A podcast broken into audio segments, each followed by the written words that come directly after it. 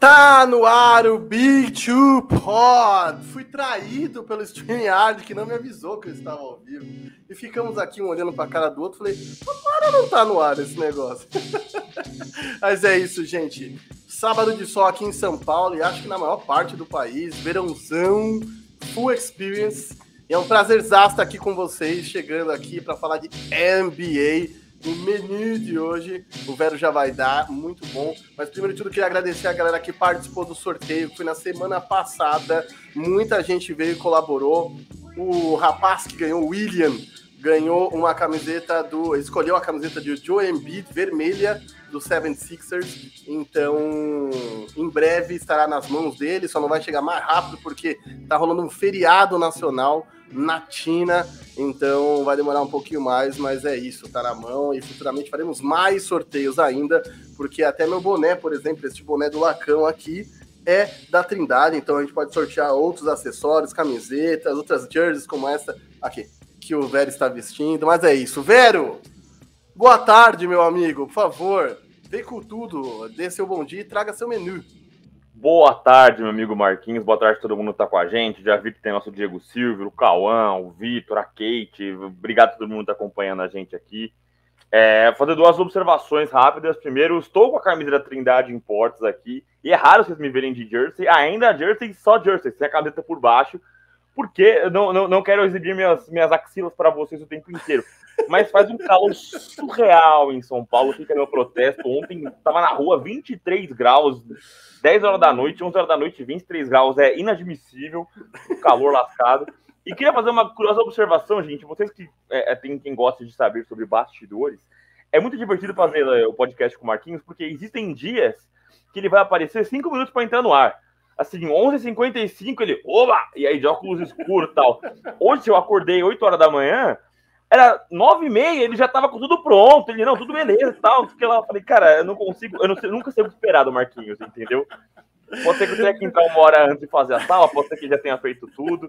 É, é esse, é, é, essa, essa dinâmica que a gente trabalha. Mas bom dia para você também, meu amigo Marquinhos. A gente vai falar sobre muita coisa bacana na NBA. Vamos falar sim sobre o Westbrook, climão em Los Angeles, né? Ele foi sacado aí do outro jogo na, na do diante do Indiana Pacers Frank Vogel na Berlim, daí aí falou, ó, Frank Vogel, para quem não, não acompanhou, Frank Vogel falou, ó, deixei em quadra os caras que eu achei que poderiam ganhar o jogo. Aí já pintou aquela torta de climão gostosa. Tem o Chicago Bulls, tem o Lonzo Ball, que se lesionou e vai perder um tempo fora aí. E ainda temos cinco times que estão desesperados por trocas, né? A gente muita gente que gosta mais de assistir o basquete, gosta da bagunça, de troca e free agent, especular e tal. Então, vamos falar sobre isso. Ainda tem mais coisa, obviamente mas esse é o grosso do nosso, do nossa, nossa pauta de hoje, meu amigo Marquinhos. É isso, então vamos lá, antes de mais nada, recadinhos de sempre. Se inscreva no canal se você não é inscrito ainda, se você já é inscrito, acione o sininho. Se você não é inscrito, se inscreve, aciona o sininho, eu tenho certeza, certeza, eu aposto com você que você vai pirar, porque se não for na nossa conversa, vai ser na conversa do Silver com o Marcílio, vai ser nas coisas que a gente faz com a Karine, com o Lucas Ganais, com a Jaqueline. Os playoffs estão cada vez mais próximos, então a gente começa a fazer uma programação toda especial. A gente tem feito sorteio de camisas aqui. Cara, em alguma coisa você vai se amarrar, não tenha a menor dúvida. Se inscreva e acione, você não vai se arrepender. Uh, já deixe seu like e comente, porque porque o, o, o, YouTube é isso, assim como todas as outras redes sociais, ele precisa entender que isso aqui tem engajamento, que as pessoas curtem o que a gente faz aqui, para levar para mais gente. E se vocês já estão aqui, muitos de vocês estão, ó, desde o primeiro episódio do Big Two Pod. Então, meu, compartilha essa live com seus brothers, deixa o like e comenta. Tudo que a gente mandar aqui, a real é que esse podcast não existe se vocês não participarem. Então, tudo que a gente mandar de pauta aqui, rebatam, cornetem, comentem. A parada é feita no coletivo. E a Trindade.imports traz o melhor da moda esportiva em camisas, camisetas, bonés, acessórios. Não deixem de acionar, acionar. Se você está no computador, ok, pega o celular aí na mão, já entra aí no Instagram para trocar uma ideia com o Wesley. Se você está no celular nos vendo, dá uma segurada, termina de ver a gente aqui, depois entra lá para ver. Tem muita coisa legal. Em breve nós teremos mais sorteios. Eu tô até, eu vendi até um tênis esses dias, então tem um monte de copo de NBA aqui, coisas que também podem entrar nesses sorteios que a gente está fazendo. Então, Dá uma olhada na Trindade Imports, tem muita coisa boa. Se você não é tão pirado em produtos de NBA, quer ver de futebol, lá tem futebol também. E estou negociando com o Wesley, vai trazer em breve um lance muito legal que é, muita gente, assim como o Vero, se recusa a usar regata. Os caras não gostam de usar regata, seja você de axila depilado ou não. e aí o que acontece? Eu troquei uma ideia com ele e falei, cara, por que não trazer aquelas camisetas que a NBA traz também? Porque aquilo ali acho que a galera consegue ter uma versatilidade melhor para usar na rua, aniversários, eventos, trabalho, enfim, não sei qual é o dress code da sua empresa, mas muitas permitem que você vá com uma camiseta e ali você pode ter uma estampa de cara de NBA. E ele falou que vai trazer. Então, em breve, é lá no meu Instagram e no Instagram da Trindade Import, você vai ver também o anúncio desses produtos. Então, aproveite para nos seguir, arroba Marquinhos1984 e arroba Veronese Gabriel no Instagram e no Twitter, arroba Marquinhos underline 984 e arroba Gveronese, que comenta além de NBA Big Brother, futebol italiano, futebol nacional, vocês vão se divertir demais. Eu sou um cara mais de NBA, mais pontual, mas estarei lá em breve. Agora, se aproximando do, do, do All-Star Game, playoffs, eu começo a participar mais. Na verdade, que a galera começa a discutir em outubro e eu já não tenho mais fôlego para isso, entendeu? Eu deixo para discutir no Twitter mais para frente. E aí, Vero, sem mais demoras. Se você que está aí com a gente já deixou o like, já deixou seu comentário, pergunta, nós vamos entrar na primeira pauta. Então aproveita, compartilha com seus brothers, porque vem de bus sem Lonzo Ball. E aí, velho, os caras estão encrencados sem Lonzo Ball? Cara, a pergunta é complicada, porque o Lonzo tem a previsão de ficar acho que até quatro semanas fora, para mais, né? Um, oito, um, até, até oito. Semanas, desculpa, ele vai ser reavaliado. Então, assim, é, é, é uma, um, um período comprido e eles ainda estão sem o Zé Clavin também, né? Que tá fora nesse momento, mas o Zé Clavin deve ser um período mais curto. Só que a, a, ausência do Lonzo Ball é uma coisa maior pelo que ele traz em quadra, né? A gente vive falando aqui no podcast, a gente sempre fala sobre isso, sobre caras que não necessariamente aparecem no, no box score. O, o Lonzo ele é até diferente que ele aparece de fato, né? Ele tem muita assistência, muito rebote, muito estilo, tem uma média boa de pontos mas é, é, o basquete vencedor. A gente fala sobre como é importante você ter um basquete inteligente muitas vezes. Eu acho que o Lonzo é um cara que é muito importante para esse encaixe do Chicago Bulls, né? Ele é um cara grande que consegue defender armador, alarmador, até um ala ele consegue defender.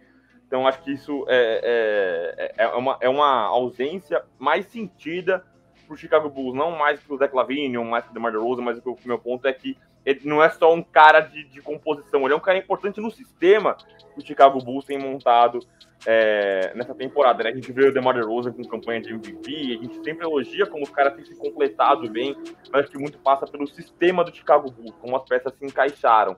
E elas estão tão encaixadinhas que você tira uma, fica desbalanceado ali o negócio. O Bulls até que sobreviveu bem essa temporada com muitas ausências, né? O Nicola Vucevic ficou fora um tempão, o Alex Caruso ficou fora um tempão, o Zé Clavin já perdeu outros jogos ali, mas talvez o, o Lonzo tem aquelas peças que são, que são mais fundamentais, né? É, é mais uma vez, eu não estou comparando o talento, quem é mais talentoso, o Zé Clavin, o Lonzo Ball, enfim, mas é, essa coisa da, da importância para o sistema. O que ele faz, poucas pessoas talvez façam na quadra, né? O, Zé Clavini, se ele deixa de fazer 25 pontos, talvez o Kobe White faça uns 15, o DeMar DeRozan faça mais 5 e o Vucevic mais 5. Mas o que o Lonzo faz, talvez você não consiga diluir no lineup do, do Chicago Bulls e que vem sofrendo, né? Vem perdendo, é, é, é, perdeu aquele momento, né? Aliás, muitos times passaram por isso, né? O Utah Jazz passou por uma sequência horrível de derrotas. Agora o Golden State Warriors passou por uma sequência horrível de derrotas. E, e o Chicago Bulls é um que foi agora atingido por, por essa baixa. Acho que é normal, é, é tradicional na NBA isso acontecer, todo mundo encara esse momento. E não acho que necessariamente significa apertar o botão vermelho ó, vamos para cima, mas é, ou, é, implode o sistema, vamos, vamos, vamos mudar tudo a casa. Mas acho que é um sinal de alerta. E eu acho, eu acho, antes de devolver a bola para você, que é, o Chicago Bulls, é, é, eles têm, você sempre fala isso, Marquinhos, a janela de título, né? Eu acho que a janela de título do Chicago Bulls tá aí na mão. Tem o Vucevic, tem o DeMar Rosen, tem o, o Zach Lavine, eu não tô falando sobre contratos que expiram e tal, eles têm uma base bem organizada.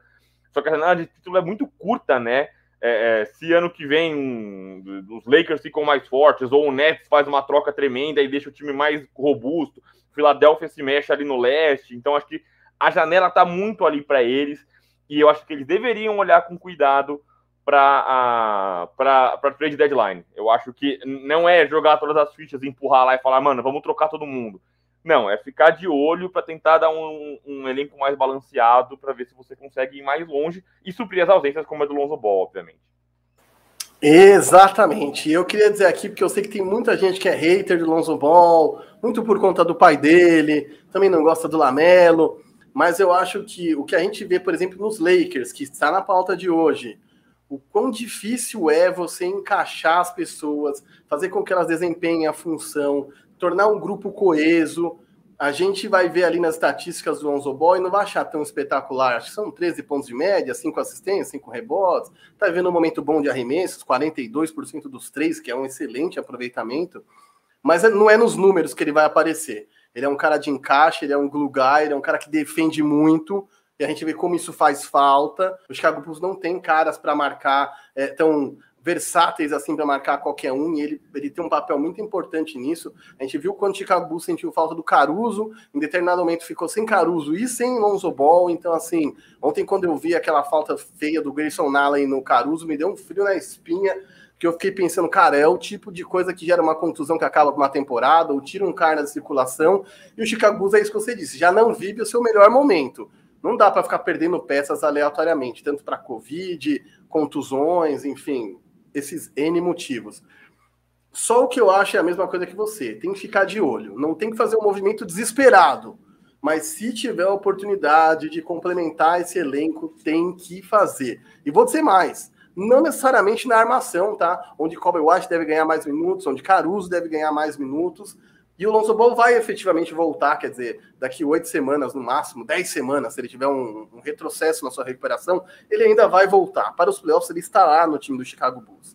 A questão para mim é uma que a gente já trouxe em outras lives, e é importante frisar: o Chicago Bulls não tem um Kevin Durant stopper, não tem um Yannis stopper, eles não têm um ala grande ou um cara ali debaixo de garrafão que tem agilidade e força e seja esse poderio de marcação para parar os outros monstros do leste, porque assim, antes de pensar do outro lado quem vai vir do oeste, eu acho que Chicago Bulls já tem direito de sonhar com uma final de NBA. Só que para isso, no caminho deles, vai ter um Miami Heat, vai ter um Brooklyn Nets, vai ter um Milwaukee Bucks no mínimo. E assim, tirando o Miami, que tem um, um grupo mais diverso de armas, é, a gente sabe que quem faz a diferença nos Nets é o Kevin Durant, quem vai fazer a falta, no, quem faz a diferença nos Bucks é o Yannis. Então, eu acho que não necessariamente se mover para cobrir o buraco do Lonzo, não acho que tem desespero para isso, mas visando esses caras, eu acho que podia ir ao mercado com carinho, sim. É, e é, só trazendo informação completa, né? O Zé Clavini ele não tá viajando com o time, que o time tá jogando fora de casa agora. Ele deve voltar, tá com uma só dor, né? Dor no joelho, mas deve voltar em algum momento. E o Lonzo Boy é de seis a oito semanas a previsão dele. E aí, lembrando, mano, que a gente esquece disso, né? Mas o Bulls, que tava um time, começou muito bem na temporada, e eles perderam Patrick Williams já, né? Que aí não necessariamente é um Duran stopper, a gente sempre brinca, né? Que esses caras a gente não. Não é que você sacode uma árvore e cai um monte de defensor do Kevin Durant, do Giannis, não é assim que funciona. E, e o stopper não é segurar o cara a 12 pontos. Não tem como, cara. Os caras são Hall of Famer, os caras são. A gente tá vivenciando uma, uma, uma era. A NBA tem isso sempre, né? Mas é uma era com muito talento. E esses caras não vão deixar de fazer os seus 25, 30 pontos. Mas você tem que ter um cara que vai deixar, vai vender isso caro, né? O Kevin Durant fez ali 50 pontos na final de conferência do ano passado, na, na semifinal de conferência do ano passado contra o, o Milwaukee Bucks. Mas é, é o Kevin Durant acabou esgotado, né? Tem muita gente que brinca que talvez aquele pezinho dele Pô, é o cara cansado, esgotado, ele não consegue ter um mínimo de, de atenção. O, o, esgotamento ele não atinge só a parte física, ele, ele atinge o mental também, né? Você não consegue raciocinar porque você tá exausto. E aí isso passa, obviamente, pelo PJ Tucker, por exemplo, que tava marcando o cara, né? Então, o Patrick Williams quer esse cara. E quando desenhou esse elenco do Chicago Bulls, a gente falou, beleza, vai ter ataque pra caramba. Vucevic, Zach Lavine, o, o DeMar DeRozan. E o problema do Chicago Bulls seria a defesa eles trouxeram caras muito inteligentes para jogar na defesa, como é o Lonzo Ball, o Alex Caruso e tal. Só que o Lonzo Ball e o Alex Caruso, por mais incríveis que eu acho que eles sejam, eles são caras que são é, é, trocáveis, né? E não trocáveis fazer troca com outros times, mas trocáveis na marcação, né? O, o, o americano usa o switchable, né? Ele troca bem, ele consegue trocar e fazer uma defesa num cara maior. Só que eles têm teto, né? Não vão conseguir marcar, como você falou, um Giannis, um Kevin Durant, um Joel Embiid. Então, às vezes, você precisa de um cara maior, mais longo, né? Mais compridão, assim, para conseguir segurar esses caras. Talvez fosse o Patrick Williams, só que eles perderam o Patrick Williams, não deve voltar para essa temporada. Se voltar, é só ali nos playoffs, parte do final dos playoffs. E aí fica muito duro para você ter realmente essa peça, né? Eu acho que o Chicago Bulls ainda conseguiu ali alguma coisa no Green vindo do banco, até o Derek Jones Jr. jogou bem ali, mas tá faltando gente. E aí cai naquele negócio que a gente falou. A janela do título tá aqui agora. É, é, não acho que é implosão, fazer all-in, mas é o que a gente falou. Tem que ficar de olho, tem que ficar bem espertinho, porque vai que pinta. O Indiana Pacers tá fazendo um saldão. Vai que você consegue uma pecinha barata, uma troquinha fácil, alguma coisa assim. É você ficar esperto em oportunidades de mercado. A gente vê tanta gente saindo barato, né? Tem tanta troca uhum. que acontece na NBA que você fala, cara, como que esses caras trocaram? Eu acho que é isso. Você não precisa botar todo mundo, é, pegar um pacote, enfiar na mesa e falar, ó, oh, gente, vamos trocar, estamos fazendo um, um, um, saldão. Não. É, é, ficar de olho falar, puta, ó, esse cara aqui se bobear. E, e é o que a gente falou, né? Esses caras de defesa geralmente não são caras é, é, com um valor altíssimo, né? Que você tem que dispor de uhum. muita coisa. O Lakers achou o Stanley Johnson, por exemplo, que está ganhando cada vez mais minutos na rotação e tem sido importante, porque é um wing grande, né? Um cara que tem defendido bem. Então é, é esse tipo de, de, de, de, pincelada ali que você precisa pegar, pinçada, né? Que você tem que pegar e falar, ó, é isso cara que eu preciso. Não, exato. O Bulls não precisa de ninguém para meter bola na cesta, velho. Precisa de gente para parar os outros. Então acho que é o raciocínio é esse mesmo, velho. Antes de passarmos para a próxima pauta, hoje a pauta tá bem diversificada aqui, porque quando a gente falar de times desesperados por trocas, acho que muita gente vai concordar com uns, não vão concordar com outros, mas a gente vai ter muita, é, acho muita participação da galera por quem vem, quem vem e quem sai, né? Porque todas que a gente pensa em troca, a gente também é como a gente tá falando do Chicago Bulls. Ok, mas se trouxer um defensor, quem que vai embora, entendeu? Porque você tem que pensar. Antigamente o Kobe White podia ser negociável. Hoje, com a contusão do Lonzo, talvez não seja tão fácil se livrar dele. Outros caras que estão contundidos, enfim, acho que tem que, ser, tem que se mover com muita inteligência. Uh, a gente tem mais comentários aqui. Então, Magos mandou um salve, salve. Marco Túlio mandou aqui um Jeremy Grant no Bulls seria bom, ele seria esse cara. Aonde não, né? Aonde não? Jeremy Grant é o cara mais falado da free agency, né?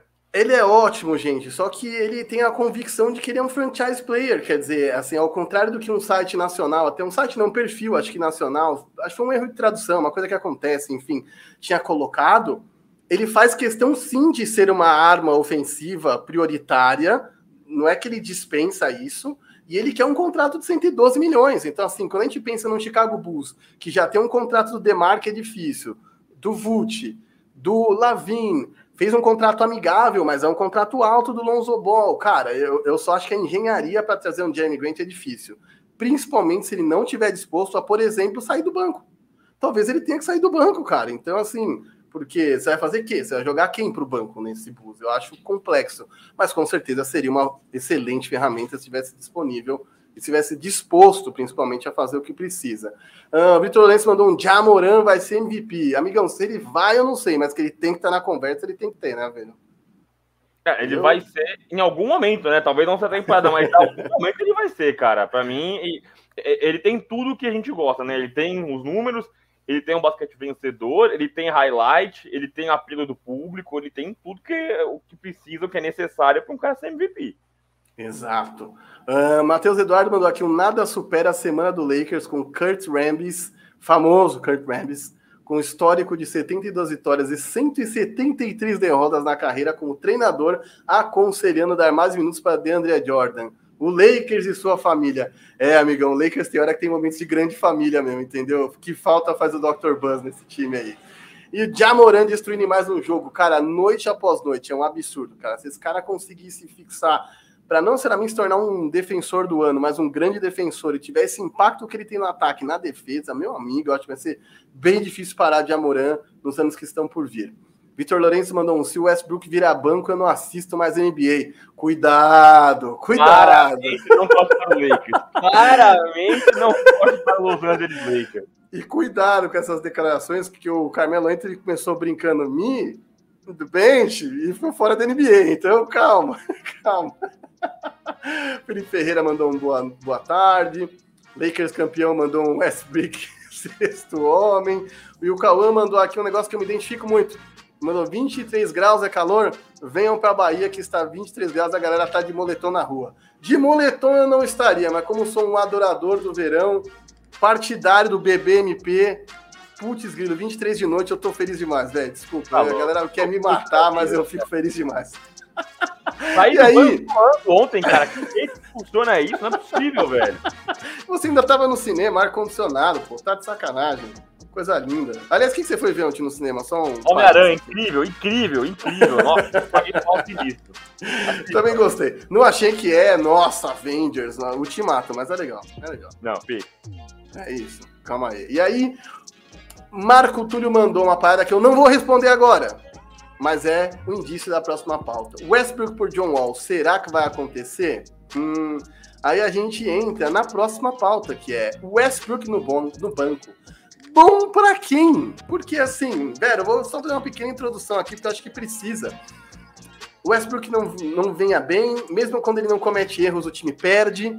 E aí eu acho que assim, é uma coisa que tem que ficar muito clara para todo mundo. Principalmente para quem assiste o jogo. É, nem que você, às vezes, puta, não consigo ver o jogo inteiro, duas, três horas de madrugada, Lakers em casa, joga muito tarde, tudo bem. Tenta pegar os, os MMs, os resumos condensados, que são aqueles grandes, 10, 20 minutos que tem de jogo. Por quê? por mais que os erros mais flagrantes do Westbrook sejam no ataque, né? Que são aquelas bolas pegando no bico da tabela, airball, tabelão, uns passes nada a ver, correndo e se atropelando com a própria bola. A real é que onde o Westbrook comete mais erros, e erros graves, que não são tão, como eu posso dizer, sexys, né? Não aparecem tanto em replay. Se você montar um Reels com falha dele na defesa, ninguém vai se importar com isso. Mas é lá que ele comete seus erros. Quando ele não presta atenção no cara dele, quando ele não tá com a bola, quando o cara dele não tá com a bola, é, quando ele fica viajando na defesa, ele não é um cara que marca bem na zona, não é um cara que marca bem individual, não cobre movimentação dos outros, não ajuda os outros quando é, um cara escapa da, do marcador defensor primário dele. Então, assim, o Westbrook estava no banco, não é por uma questão de que ele não consegue atacar, de que ele não agride, de que ele não é é, uma ameaça no ataque, mas principalmente porque ele é um problema imenso na defesa. E quando o Frank Vogel joga ele debaixo do ônibus, que é essa expressão americana maravilhosa, que é jogar o cara na fogueira, dizendo que mantive na quadra aqueles expostos a vencer, ele está falando de defesa, que é um problema imenso desse Lakers. Então, eu jogo para você, velho, porque não dei o meu verodito sobre se é bom para quem, mas eu acho que precisa ficar muito claro isso, porque por mais que o Westbrook seja um cara que vira e mexe, a gente gosta de defender, e que os erros dele no ataque sejam tão é, palpáveis, tão claros, o maior problema é na defesa. Eu acho que isso é uma coisa que às vezes as pessoas não enxergam com tanta facilidade. É, é, Westbrook no banco é bom para quem? E aí, o seguinte, é, eu acho que o banco, o reserva e tal, é, é uma questão de minutagem, né? Quem começa o jogo é, vai ser é, é uma coisa que fica para os caras, né? Eles se doem um pouco quem começa, quem não começa, quem vem do banco. Mas o que interessa é quem fecha o jogo. Quem começa tanto faz, quem fecha o jogo, né? O closing lineup ali, quem fecha o jogo. O Lakers que foi campeão tinha o, o Javal McGee como titular, mas assim, começava o jogo, ele saía, ele jogava 20 minutos, 18 minutos e tal, e quem fechava o jogo é Anthony Davis nas 5. É, o que interessa é quem fecha o jogo. E aí é por isso que o jogo contra o Indiana Pacers foi tão crucial para isso. Por que, que ele sentou? Porque ele é um cara que comete muitos erros, né? E aí, cara, a, é, é, a gente sempre brinca aqui, eu e o Marquinhos, que a gente tem um costume, né? A gente tem um carinho de pegar no colo os caras que estão embaixo na liga, né? A gente, pô, o Westbrook tava em alta, MVP, e o Marquinhos, a gente ficava mandando highlight um pro outro de, mano, cagadas do Westbrook, é, ele caçando stats, ele pegando rebote que tava na mão do Steven Adams e tal. E aí, quando o cara foi escorraçado pela liga, foi jogar no Washington Wizards, o cara acabou, a gente meio que pegou ele no colo e falou, pô, eu pelo menos peguei no colo e falei, mano, não é bem assim e tal. E ele é um grande produtor de highlights, né? É, é, é, legal você ver quando ele tá funcionando. Só que dos três erros que ele comete, os, os, três acertos que ele comete, os dois erros, os dois erros custam muito caro. Os dois erros custam muito caro. Então, são decisões ruins no ataque, então tem bola. Teve o Sacramento 15, eu acho, teve uma, uma sequência, acho que você botou o Rio no seu Instagram, Marquinhos. Que são três ataques seguidos que o Westbrook faz. Cara, o, o que você está. Porque o que está acontecendo? Não precisa fazer isso. E eu sinto que o Westbrook tenta, às vezes, esquentar no jogo, pegar o momento do jogo na raça. Às vezes funciona, né? O Lakers teve uma vitória na, na temporada contra o Detroit Pistons, aquele que teve a briga do LeBron James com o Isaiah Stewart que o Westbrook deu uma dunk e, e, inflamou o jogo e o Lakers cresceu na partida. Mas às vezes não funciona isso, né, cara? Não é contra todo mundo que vai funcionar. É, ele funcionou contra um time ruim, inclusive, mas não é sempre que vai funcionar isso. E até você esquentar, você vai fazer muitos erros, vai cometer muitos erros. E aí, o Frank Vogel, com o dele na reta, né? O, o cargo dele tá quentíssimo, falando que pode trocar técnico, enfim. É, até acho que ele tem parcela de culpa, mas não 100% dele. Eu acho que a, a porcentagem é bem dividida ali de, de culpa nos Lakers. Mas é isso, cara. Você precisa vencer, você vai deixar um cara que você não consegue confiar na defesa. E ele não é necessariamente uma arma no ataque. Ele não é um cara que passa a quadra para você, ele não tá arremessando mais de três. É, ele não é um cara que, que vai ter as melhores decisões no ataque, se ele infiltrar o garrafão congestionar, o passe dele não é sempre que sai. Às vezes sai, mas não é sempre que sai esse passe, é a melhor decisão dele. Então acho que o Frank Vogel acaba tendo por outros caras que conseguem produzir mais. O Malik Monk, que acaba, que também tem problemas na defesa, mas é um cara que vai passar a quadra. Um Taylor Horton Tucker, que acho que tem decisões horríveis também e não tá amadurecendo como a gente esperava. Mas é um cara que se entrega na defesa, é um cara comprido. Stanley Johnson, né, que a gente falou agora, que é uma opção de, do, de times baratos que precisavam de winger para defender, né, um cara grande. Pô, ele é um cara comprido e o cara tem ficado nos, nos, nos momentos importantes em quadra, porque ele é um cara comprometido com a defesa. E, e, aí o Westbrook acaba se tornando uma peça, é, é, é, ele vira uma opção, ele não vira uma obrigação. Tem caras que é obrigatório você ter em quadra nos momentos importantes do jogo, né? O Anthony Davis, por pior que esteja, é obrigatório você ter ele em quadra nos últimos momentos do jogo, porque ele é um cara comprido, ele defende bem, é, ele é, é um cara produtivo no garrafão no ataque também. Agora o Westbrook tá mal, não é obrigação, ele vira só uma opção mesmo. E eu acho que ele é muito escravo de uma carreira inteira baseada em vícios, cara. Eu acho que ele no Oklahoma foi assim. É... Ele no Houston demorou para se adaptar, até se adaptou ali com o James Harden, mas durou pouco, os playoffs foram amassados. E aí depois no Washington também foi assim. Ele é uma carreira inteira recheada de vícios, né? Onde o pessoal está acostumado a, esconder ele na defesa, é, assim, esconder, deixar meio que ele livre na defesa quando está defendendo e ter outros caras para tentar defender por ele. Mas no momento que você não consegue produzir no ataque, você vira uma, é, uma, uma fragilidade na defesa, você perde seu, seu lugar cativo no time, nos, nos closing moments ali, né, nos momentos mais importantes é, da partida. E eu acho que isso pega ele, obviamente. Eu acho que isso pega todo mundo. O Lebron falou sobre isso. Pô, vocês conhecem o cara, como que você acha que ele estaria? Óbvio que ele tá pistola de não estar tá fechando o jogo, mas acho que é um reflexo disso. E eu não sei se o Westbrook, com seus 32, 33 anos, se ele tem cabeça para conseguir mudar isso agora. Eu acho que não, e, e, não é falta de vontade, né? Não é que ah, o cara não quer se adaptar, mas é isso. O cara tem 10 anos, 20, 12 anos de, de carreira de NBA, e, pô, é moldado nisso, né? Ele cresceu, montou a carreira dele dessa forma que ele joga, né? Esse juggernaut, né? O cara vai para cima atropelando tudo, mas existe um momento que ele não consegue compensar. Cara, vamos lá.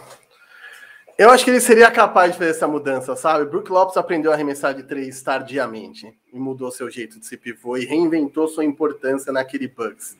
É, a gente tem, por exemplo, no time dele mesmo, Carmelo Anthony era um cara de meia distância, do 1x1. Virou um cara spot-up de 3, é, alterando a forma principal, primordial que ele jogava. É, LeBron James tem jogado constantemente na 5, quer dizer, não como uma opção, mas mandatoriamente na 5, é, na ausência do Anthony Davis. E quer saber? Ele tem dominado o jogo, porque ele consegue ter esse impacto defensivo e ofensivo. É um privilégio ver um cara desse atuando, ainda que haja discussão sobre quem é maior ou melhor, que não tem importância alguma, na verdade, a não ser para o boteco. A verdade é que é um privilégio imenso ver um cara de 37 anos jogando o que esse cara está jogando, com a versatilidade que ele está jogando. E mais, jogando de pivô, e chutando muitas bolas de três. Talvez a melhor aproveitamento, ou próximo do melhor aproveitamento de sua carreira. O LeBron James nunca foi um arremessador, velho. Ele entrou na liga sem arremessar. Quer dizer, se a gente for buscar aqui no Basketball Reference, eu tenho, não tenho a menor dúvida que ele não arremessava mais que duas bolas e meia de três no primeiro ano dele de, de NBA.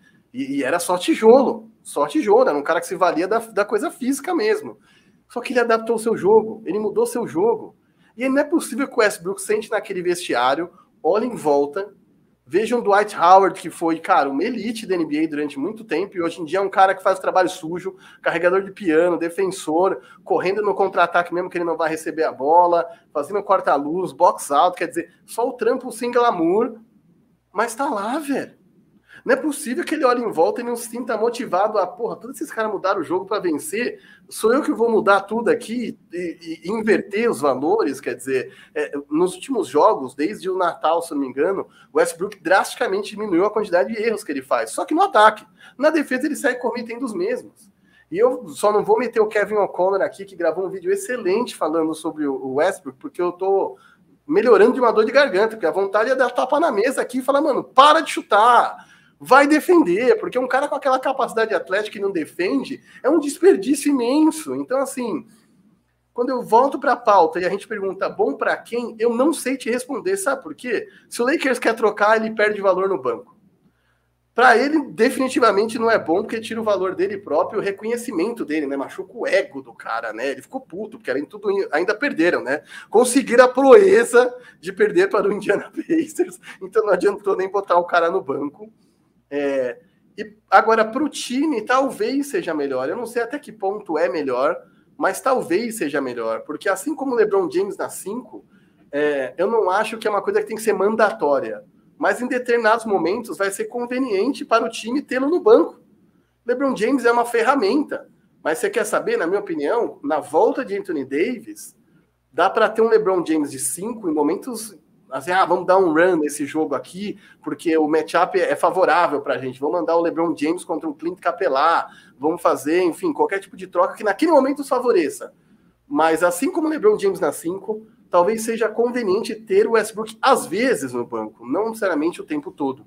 Então, é, eu acho que precisa ter um olhar muito carinhoso sobre isso, porque tem questão de ego, tem questão de entrosamento, é, mas definitivamente é uma questão muito complexa, né? Eu acho que o Lakers fez como quando a gente vai no mercado sem fazer lista, assim, para simplificar bastante assim, esse lance toda a montagem do elenco, e aí você não, não faz uma lista, chega lá, de repente você bate o olho e fala: caramba, açaí de 4 litros. Ah, eu vou levar. Você nem lembra que não cabe na sua geladeira, entendeu? Tá na promoção. Nossa, tor, bola, é, tá com aqui uma carne, meu, de primeira. Puta, não sei nem se, sabe, se minha menina é vegana, você só vê uma coisa por um preço bom e fala, pô, isso aqui é imperdível, vou levar. E, cara, às vezes você não precisa daquilo. O Lakers não precisava de Westbrook, precisava de outras ferramentas. Já que trouxe, agora que extrai o melhor dele nos momentos que for oportuno tê-lo, né? Enfim, quero ver a galera mandando nos comentários aí, chovendo de comentário, eu quero ver se, o que, que eles acham de Westbrook no Lakers, Westbrook no banco. Mas para mim é isso, ele virou uma incógnita tão grande que a gente já vai falar de times desesperados por troca e adianto que o Lakers estará lá, mas eu não sei se colocar no banco é a melhor coisa, de verdade.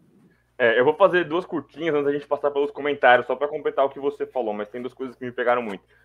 Primeiro, e aí menos importante, mas é o Lakers conseguiu perder esse jogo para o Indiana Pacers. É, é, um jogo que estava vencendo, mas assim, tomaram um espanco do Caris LeVert no último quarto.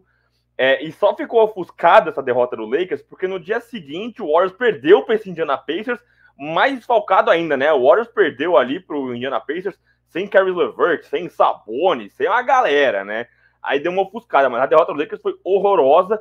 E você falou do Carmelo Anthony, eu queria dar uma, uma boa criticada no Carmelo Anthony, porque eu até troquei ideia com o nosso amigo Gustavo Faldon nos canais da ESPN, e me pega muito como o Carmelo Anthony, com seus trinta e tantos anos de idade, segue sendo um cara pouquíssimo inteligente, cara. Nossa, como ele tem decisões horrorosas. Ele faz umas faltas, cara.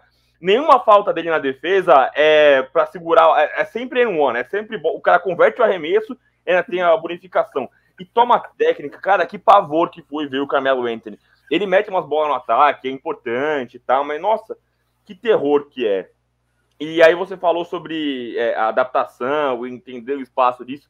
Cara, isso é muito importante na NBA, os caras que conseguem entender é, não o tamanho deles, mas conseguem moldar o ego deles e entender a função deles dentro da NBA. O Jordan Clarkson foi um cara que perdeu, ele ficou perdido porque ele foi muito bom, um Lakers muito ruim. E aí não sabiam o que fazer com Jordan Clarkson. Né? Ele pingou no Cavaliers e ele se tornou sexto homem do ano no Utah Jazz. É, é, você ser um banco, você mudar de função, não necessariamente faz você perder valor. Você prefere ser o cestinha do Detroit Pistons, que vai não brigar nem por play-in, ou você prefere ser o sexto homem do ano num Chicago Bulls, num, num, num Philadelphia 76ers, né? Os reportes do Jeremy Grant que falam que ele realmente gostaria de ser uma opção no ataque. Se ele fosse para o Chicago Bulls, ele não seria a, a, primeira, nem segunda, nem terceira opção no ataque. se ele fosse para um Los Angeles Lakers, ele não seria a primeira, segunda, terceira opção no ataque.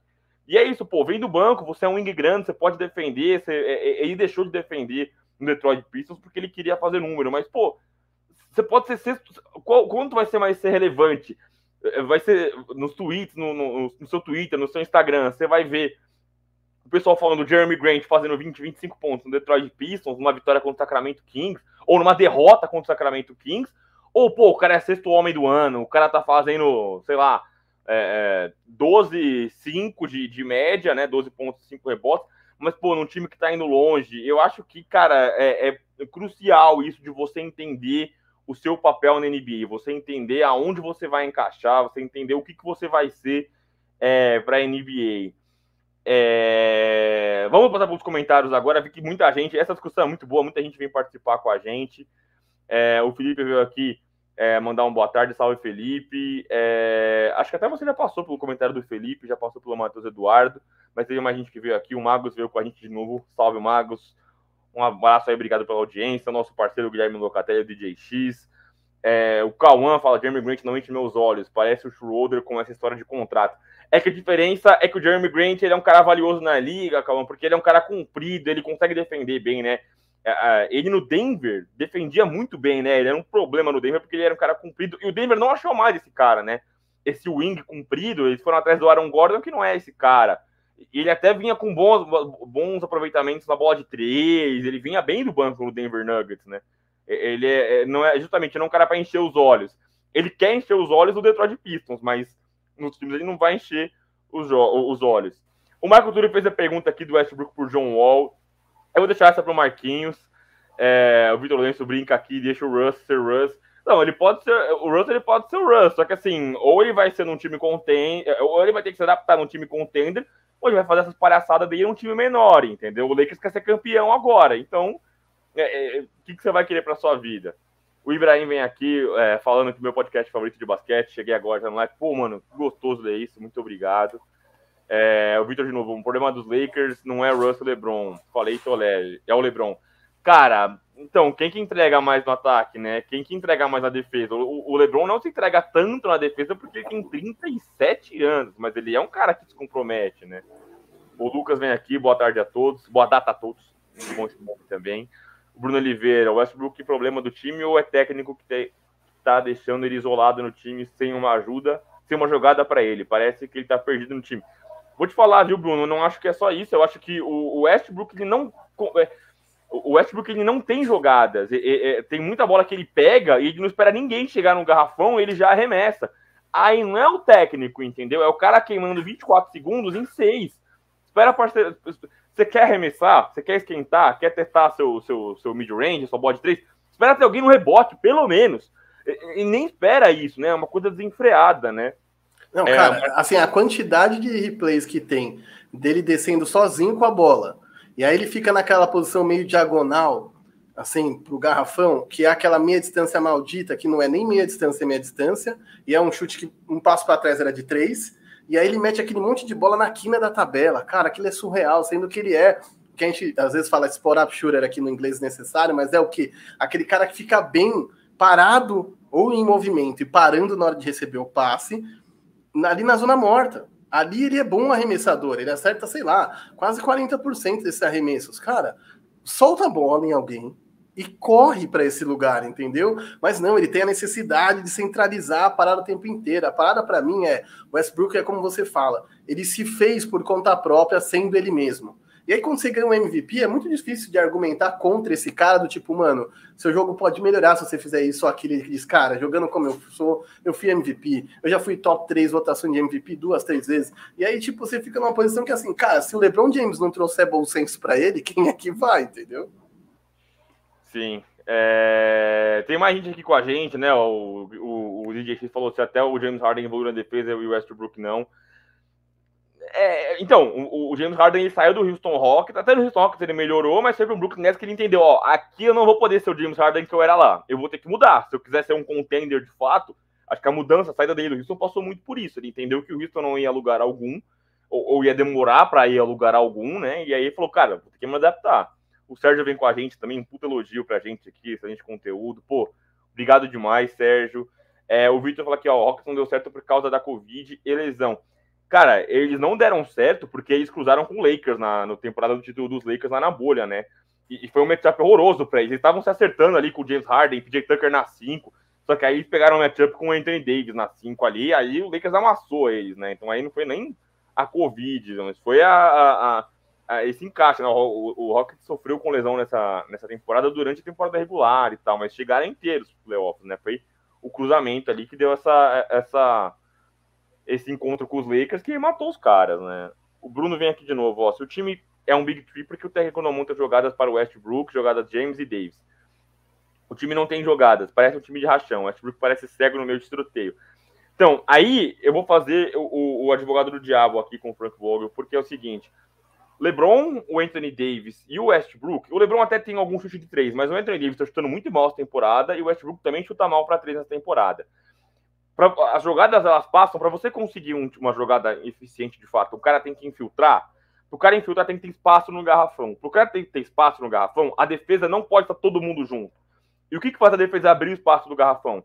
É gente que tem um bom arremesso espalhado na, no perímetro, né? Então, pô, é um, um Buddy Hilde, é um Clay Thompson, um Stephen Curry, são gente, são pessoas que vão ter um bom arremesso. Isso vai fazer os caras ficarem espertos no perímetro e abrir espaço para você infiltrar. Quando você tem esses três caras juntos, que não tem essa bola de três, fica fácil de marcar. É, o LeBron tem uma bola de três, mas o LeBron, os arremessos do LeBron de três nunca são do spot up, né? Que ele fica paradinho ali no perímetro, ele recebe essa bola. É arremesso que ele cria, né?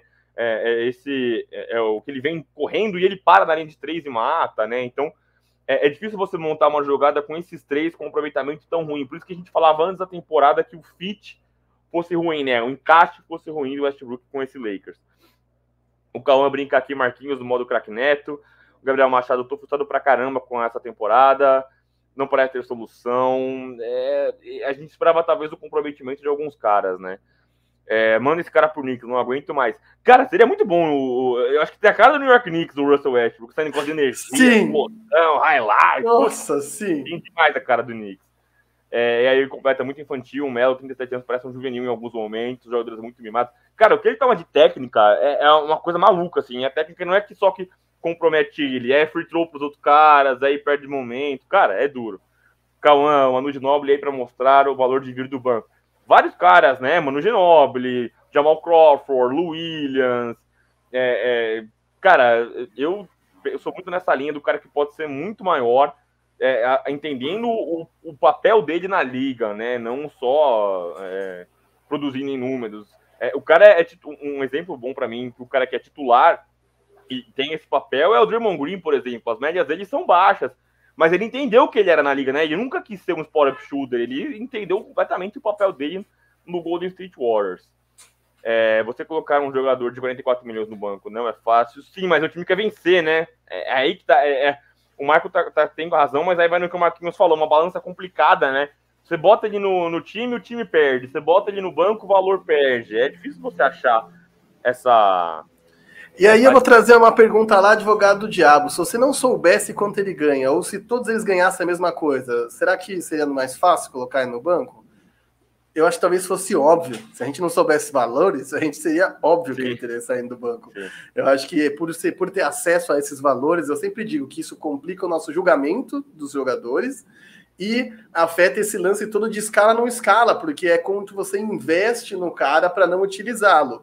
Mas, mas concorda que se a gente utilizar bem um cara, é melhor do que largar ele lá e ele ser um problema? Eu, eu acho que é um complexo, mas é, não deveria. Problema todo é que o Lakers nunca teve. É, Lakers não. LeBron James nunca teve grandes xerifões e comandantes nos seus times. David Blatt, Tyron Lu, uh, o Eric Spoelstra, quando mesmo sendo sempre bom, não era o cara xerifão que ele é hoje, por exemplo. Então eu acho que várias vezes os técnicos ficam um pé atrás. E a gente sabe que a chegada do Westbrook tem muito a ver com o LeBron James. Sim. É, aí o Felipe vem aqui, a questão do report do Rod de, de Simmons e duas picks de segunda rodada pelo Westbrook. A gente vai falar sobre trocas ainda. É, o Gabriel vem aqui, o que fazer com o Russ? A bola, sem bola ele é inútil, com a bola você tem LeBron James, com um dos melhores da história no quesito, não tem solução. Então, é o que o Marquinhos está falando, né? se você. É, como você vai se valorizar mais? Você jogando e forçando e criando highlight negativo de porcentagem horrorosa, arremesso horrível, e aí o Westbrook dando entrevista, brigando com o repórter, dando risada, ironizando pergunta, ou ele ser um cara útil, vindo do banco, produzindo. Eu acho difícil você ter o Russ e o LeBron na quadra ao mesmo tempo, porque eles têm mais ou menos a mesma função. É, ou então com o Anthony Davis ainda fica muito difícil essa matemática. O Lucas completa aqui que aquele Houston tinha o frontcourt com o PJ Tucker e o Robert Covington, e era aquele experimento do small ball, do small ball né, completo, né, mas uhum. não deu uhum. certo para mim totalmente é, é, pelo matchup. E o Daniel fala aqui, boa tarde, vendo esses dois monstros do basquete, muito obrigado, é, Daniel. Marquinhos, todo mundo falando aqui de times desesperados por troca aqui, e aí eu acho que nós vamos ter que pedir a próxima pauta que, que vem na sequência. Bora! Que, tu adora, né? O pessoal adora fazer a, a, o trade machine cantar, né? Cinco times desesperados de trocas. É, tem a, o resto dessa lista aqui. Mas não tem como não ser o primeiro, todo mundo já tá no, nas pontas aqui. O primeiro seria, seria o Los Angeles Lakers. E eu devolvo para você, Marquinhos, já com as duas é, propostas que lançaram aqui pra gente nos comentários. A primeira seria pelo John Wall e a segunda pelo Ben Simmons, acho que duas picks de segunda rodada. Vamos lá, começando pelo menino John Wall, João Parede. Cara, John Wall é um cara que viveu seus melhores momentos há, sei lá, quatro anos atrás, talvez, né? Se tivesse vindo esse John Wall de quatro anos atrás, talvez eu tivesse empolgado com essa parada. Não porque eu acho que John Wall é melhor que Westbrook, mas justamente por ser um cara da Clutch Sports, que é a agência é, de jogadores do Rich Paul, melhor amigo do LeBron, que é a mesma do Anthony Davis, eu acho que eles teriam mais segurança de que ele está disposto a sacrificar o próprio jogo, os próprios números, para vencer. Isso é um ponto. Isso eu acho que poderia ser interessante. Mas primeiro, não vem o, o, o, John Wall de quatro anos atrás. E a melhor expectativa nessa troca é de que seja seis por meia dúzia com um cara que não reclame de ser subutilizado. É estranha essa troca. Quando você pensa nela, ela é estranha. Toda vez que eu penso numa troca, eu acho que uma, é, não existe troca que sacode o time.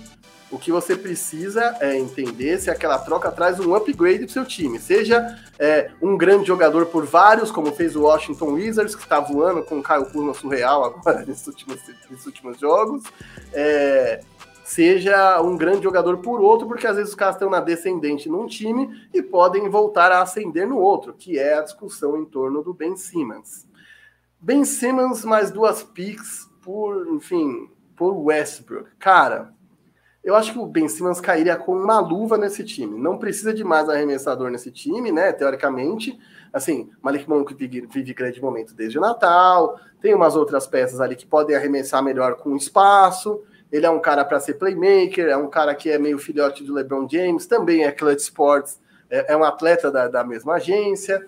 E eu acho que ele tem um poder de defesa e uma versatilidade que tornaria esse time absurdo. Você pensar um LeBron James com vontade de defender para fechar um jogo na mesma quadra que ele, ao mesmo tempo, no mesmo time, Ben Simmons, Anthony Davis, que já merecia ter sido melhor defensor do ano em outra temporada da NBA, cara, eu acho que é interessante. Agora, até que ponto isso significa uh, um upgrade? É, não sei, é difícil cravar, porque mais uma vez o Lakers vai viver um, um espaçamento péssimo, péssimo. Porque se o Westbrook tem problema para arremessar e o Ben Simmons que nem arremessa. Quer dizer, eu acho que o problema principal desse ataque vai seguir sendo o mesmo, porque o Ben Simmons é um cara que, por mais que se movimente e que atue na transição, servindo companheiros ou pontuando bem, é, playoffs, por exemplo, que é um momento em que há mais meia quadra e menos transição, porque os times efetivamente defendem melhor e cometem menos erros, o que, que você faz com o Ben Simmons? O cara que marcá-lo vai estar sempre ajudando outras pessoas, ou a marcar o LeBron, ou a marcar o Anthony Davis. Ou seja, é, você vai resolver a defesa, porque, ok, Ben Simmons vem e resolve defesa, mas você vai seguir com um problema no ataque talvez maior ainda do que com o Westbrook. Então, assim, é, eu não sei se o Lakers deve trocar por, por Ben Simmons, não acho mesmo. E eu acho que o, maior que tudo isso é o Lakers não vai fazer essa troca agora. Para mim, o Lakers não vai assinar o atestado de, de estupidez, vai segurar o Westbrook, né? Porque, enfim, para mim, o atestado seria trocar o Westbrook agora, que é mover mundos e fundos pelo cara, e meia temporada você rifa o cara, assumindo que você fez a pior escolha. É... Acho que o Lakers vai assumir essa dívida de 47 milhões para o ano que vem. E aí, sei lá, no meio do ano que vem, talvez essa troca me pareça mais lógica. Agora, nenhuma das duas me parece lógica.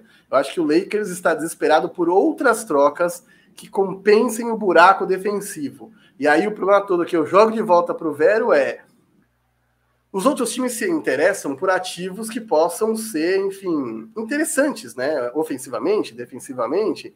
E aí, assim, o Malik Monk da vida, por exemplo, que é um dos poucos destaques de quem chegou, né? Vira um ativo trocável. E aí você vê, pelo amor de Deus, imagina se eu que para resolver um problema defensivo tiver que me livrar de um dos poucos caras que espaçam a quadra. Então, esse é o tipo de buraco que eu acho que o Lakers se enfiou e que vai ser difícil de sair. Sim, é, do John Wall. Primeiro do John Wall, cara, é engraçado que a gente vê de novo o John Wall e o Westbrook na mesma troca, né? O que levou o Westbrook pro Houston Rockets e o, o pro, pro Washington Wizards e o John Wall pro Houston Rockets foram os dois, né? E eles de novo envolvendo na mesma troca, mas é o que você falou. Você traria um cara que é, tem os, os, mesmos problemas defensivos. O John Wall não é um upgrade na defesa e não resolve o problema do que o, o, o Russell Westbrook, além dele ser menor, né? Ele é mais baixo que o Russell Westbrook e você traz uma incógnita. Então, para mim, não faz o menor sentido essa troca. Faria sentido só para o Houston Rockets, porque você tro trocaria um cara que não está jogando por um cara que vai jogar de fato, que vai trazer algum tipo de relevância. É, torcedores do Houston Rockets, é, eles ligam agora na TV, mas assim, só torcedor do Houston Rockets. Ninguém mais vê jogo do Houston Rockets, a não ser que você seja um torcedor do Houston Rockets.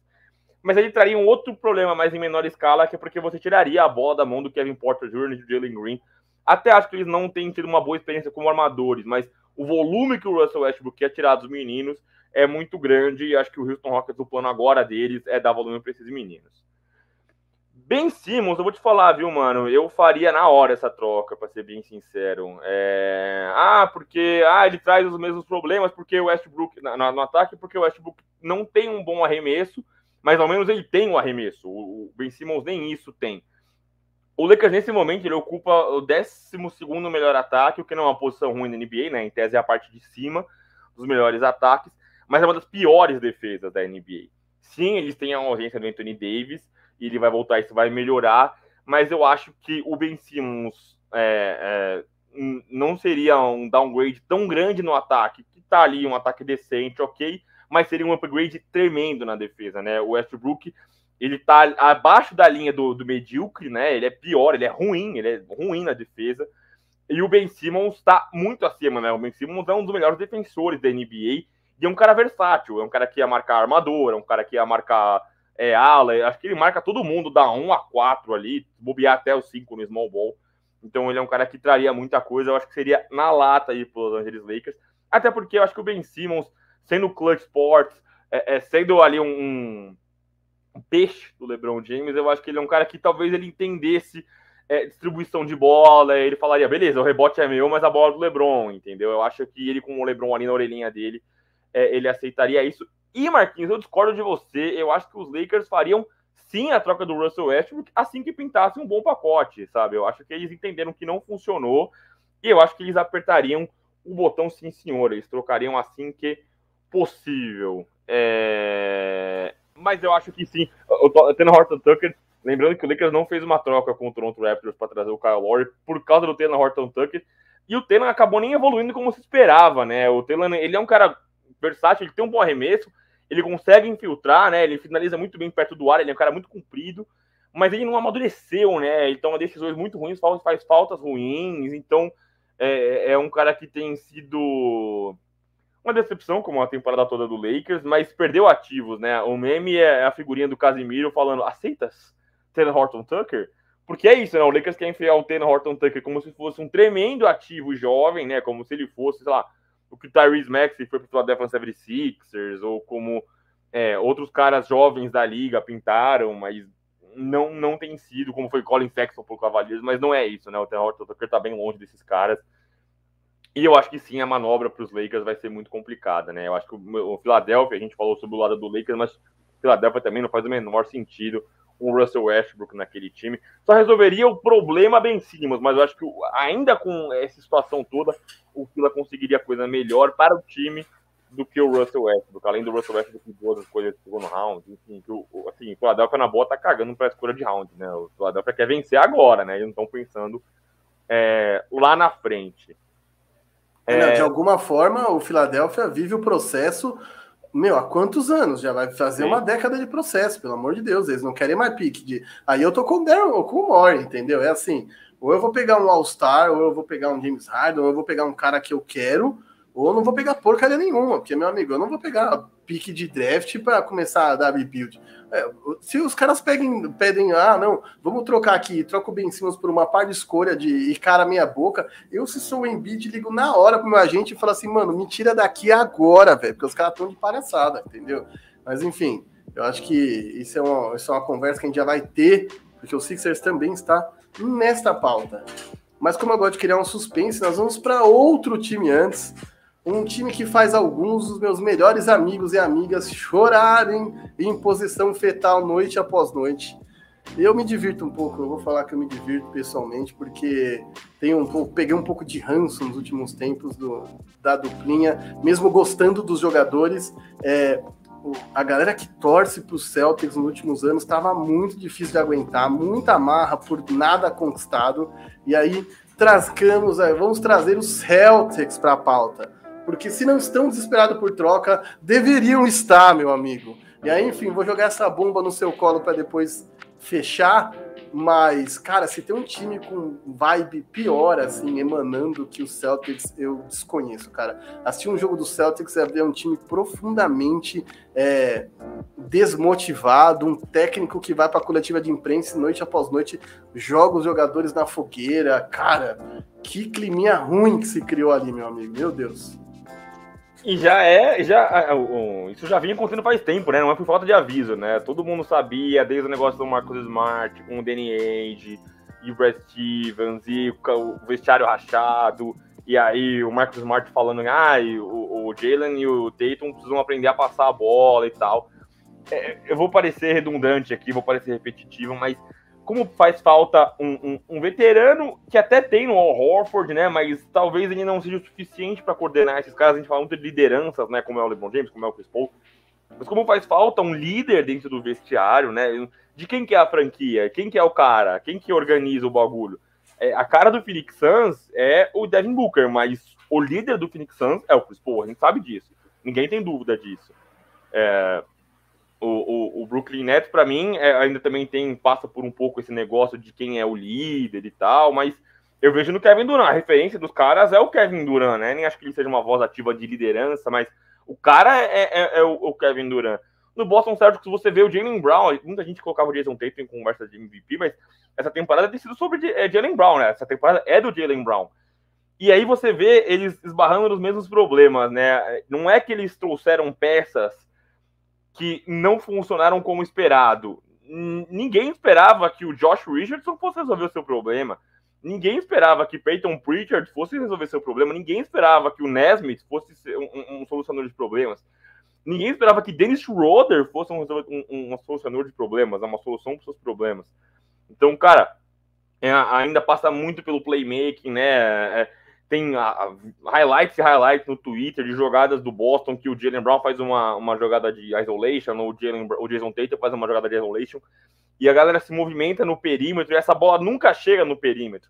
É sempre sobre os dois infiltrando, e assim, eu acho até que eles têm um elenco bacana em opções, né? Eles têm o, o Marcos Smart, que é um bom defensor, eles têm. Eu gosto do Robert Williams, tem jogado bem esse ano, tem o War Horford, mas assim, é, é, é, um time que peca por liderança, é um time que peca por armação.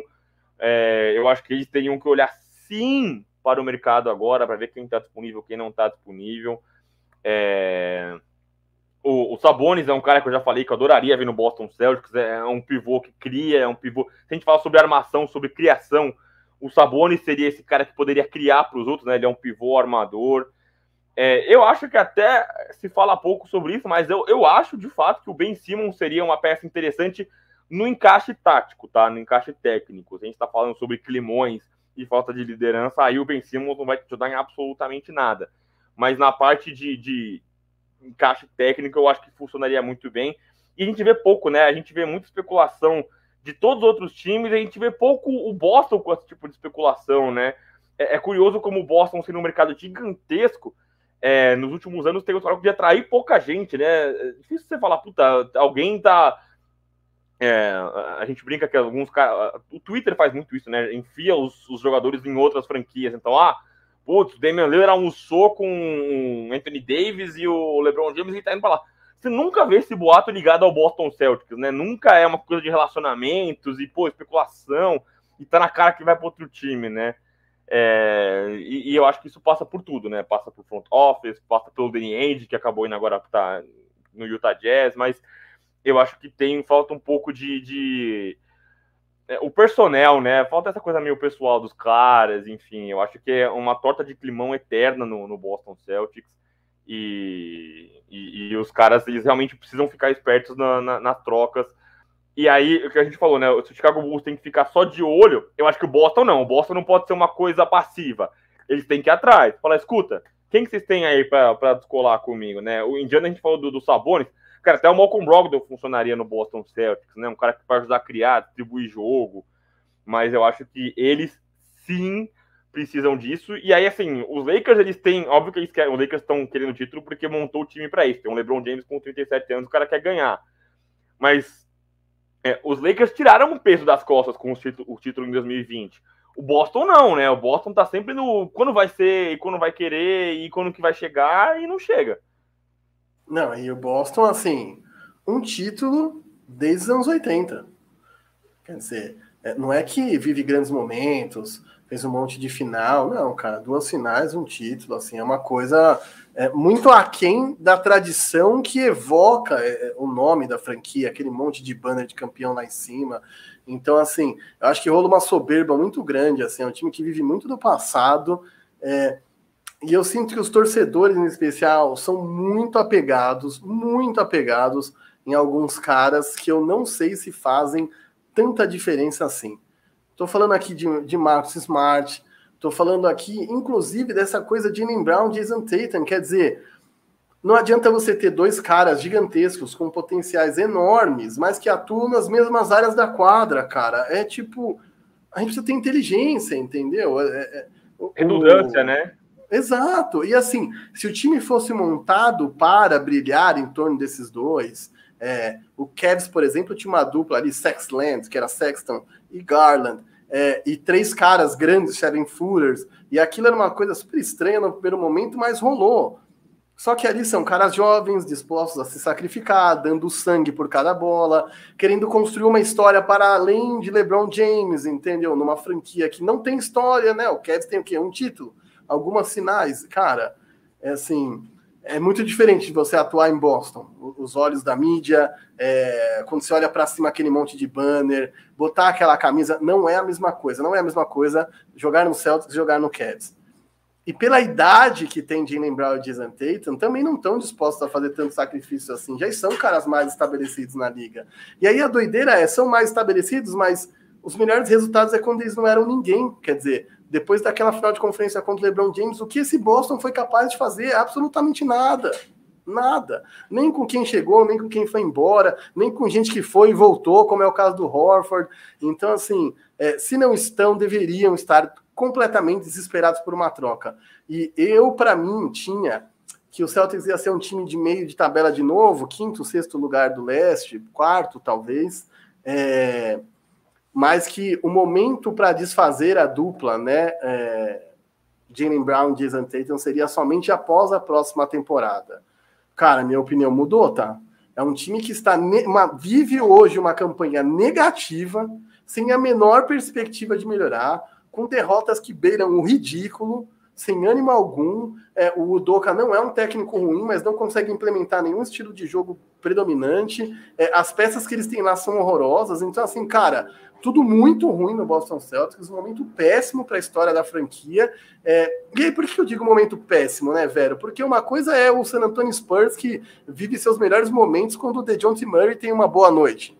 Porque não tem ninguém, ele olha para o lado e quem que tá naquele time, entendeu? Vassell, é, e o Banks, é, Potter, é, puta, cara, não é que é um puta elenco. No, no Spurs de, no, de hoje, não tem um Jason Tatum, um Jalen Brown. E aí você ter esses dois caras no time e não conseguir ter uma campanha positiva na NBA, no leste, é muito doído, desculpa. Eu acho que passou da hora de apertar o botão de troca. Não sei o que a galera tá mandando aí nos comentários. Quem que eles acham que tem que sair, eu não tenho. Eu acho que um, um assunto central disso é separa ou não separa a duplinha e quando separa, né? Porque os caras são jovens, ok, até certo ponto não precisa de desespero, não precisa, mas, cara, eu preciso fazer contas entrar aqui para ver certinho. Mas há quantos anos esses caras estão jogando junto e não vão a lugar nenhum? Quer dizer, não é que é primeiro e segundo ano de contrato. Esses caras devem estar no quarto, quinto ano de NBA e, cara, o time não vai a lugar nenhum, pelo amor de Deus. Não é possível que o torcedor do Celtics vai continuar, sabe, fechando os olhos, dizendo, não, tá tudo bem, vamos segurar aqui Marcos Smart, Jalen Brown e Jason Tatum. Tá, e você troca quem, velho? Quem quer Horford? Quem quer Pritchard? Quem quer os outros caras que você tem? Ninguém, pelo amor de Deus. Acorda! Sim. Falando de climão, a gente vai falar de outro time. O próximo time aqui também é um time que gosta de um climão. É, falando sobre Celtics aqui, o Rafael Mendes brincou aqui que assistiu Celtics Knicks é vidro muito nos olhos, dureza. É, o Michael Túlio também brinca e provoca. Celtics já fizeram uma pelo Bol o PJ Dozier. Cara, eu gosto do PJ Dozier e torço pelo Bol Bol. É, mas é, o, o, que eu fico curioso é para ver como eles encaixariam. E assim, a gente tá falando que o time não vai a lugar nenhum faz tempo, que o time não amadurece. Se você for esperar o Bol Bol e o PJ Dozier amadurecer, eles estão longe ainda, eles estão uns dois, três anos. E, e a, gente, a, a, brincadeira no Twitter é isso: o Boston tá há dois, três anos de estar há dois, três anos. Faz tempo que eles não conseguem sair do lugar, estão patinando é, no mesmo lugar. É, o Marco Túlio também brinca, pergunta aqui ó, do Fox no, no Celtic seria bom, acho que ele afirmou na verdade, e eu tenho muita curiosidade para saber do Fox. Porque eu gosto muito do Fox jogando, gosto do volume que ele tem, gosto da criação dele. Só que ele tá tanto tempo preso nesse Sacramento Kings que eu não sei se ele é um jogador muito bom num time ruim é, ou se ele é de fato um cara que poderia produzir mais num time maior, cara. Eu ainda questiono muitas escolhas do Fox. É, os jogos sempre acabam na mão dele, né? Ele talvez seja, acho que é o jogador mais talentoso ali do Sacramento Kings, né? Tem o Halliburton aparecendo, tem ali o, o Buddy Hill, tem o Ryshawn Holmes, mas é, a bola sempre acaba na mão dele nos últimos minutos da partida, né? Na, no último quarto inteiro. E eu acho que ele toma decisões horrorosas, cara. Eu acho que ele já tem ali seus anos de liga para ter decisões melhores, né? Ele veio junto com o Lonzo Ball né, no mesmo draft, muita gente comparava os dois. E, e no primeiro momento falava, não, é, Lakers erraram de pegar o Lonzo Ball, que ter pego o Darren Fox e tal. E nesse momento, eu já não acho que é isso, né? O Darren Fox claramente tem números maiores que o do Lonzo Ball. Mas o Lonzo Ball é um jogador mais vencedor, não um vencedor porque conquistou título, mas eu acho que ele tem mais impacto nas vitórias do time do que o Jaron Fox, né? Eu acho que seria legal, pô, de fato ter um point guard lá, né? Ter um armador que vai criar e tal, mas eu não, não acho que você tiraria essa redundância. Não tem um playmaker nesse Boston Celtics, pelo amor de é. Deus. Se você traz mais um cara para correr, correr e fazer bandeja, velho, pelo amor de Deus, não tem condição nenhuma. É, aí o Marcos joga outro aqui, o Rick Rubio ajudar muito nesse Sim, o Rick Rubio eu gosto porque ele de fato é um criador que não precisa de fato ter volume, né? O Rick Rubio não quer. É, o Rick Rubio não é um cara que vai para 25, 30 pontos. Só contra o New York Knicks que ele faz isso, né? Mas ele não é um cara que tem esse negócio com ele. Ele cria para os outros. E tem muita gente que fala que o Rick Rubio é um ótimo teammate, né? Um cara que, pô, é um cara que traz panos quentes, é um cara que organiza a molecada, é um cara experiente, veterano, até uma mentalidade europeia, eu acho que é importante muitas vezes. Eu, eu, eu, acho que seria bacana. É que agora ele volta, não sei nem se volta a temporada, o Rick Rubio. E ele essa semana ainda falou que a, a, vida de basquete dele tá chegando ao fim, né? Porque os filhos vão entrar na escola, e quando os filhos começarem a estudar, ele vai sair, vai parar da NBA. Então, não é um cara pro futuro. Mas era uma peça interessante. A Alexandre vem aqui, para mim o Boston pode permanecer com o Tatum e Brown. Estou muito feliz assim. É, a fotinho ali do Toronto Raptors ali, eu tô vendo o Team Mac, eu acho que é o Vince Carter também. É... Ironia moldou. É. Rafael Mendes, Westbrook por Tatum. Cara, gosto que essa, essa troca não ia ajudar absolutamente ninguém, mas ia ser legal você ver o Tatum com pelos, nos Lakers, ia ser divertido. É, e o Westbrook temperando é, esse climão. É, o Ed brinca aqui, Josh Giddy seria um absurdo aí, hein? Salve, rapaziada, salve, Ed. No Boston Celtics, imagino, e sim, né? Eu acho que ele seria um armador, né? O Josh Giddy tem essa coisa de armação, um cara comprido.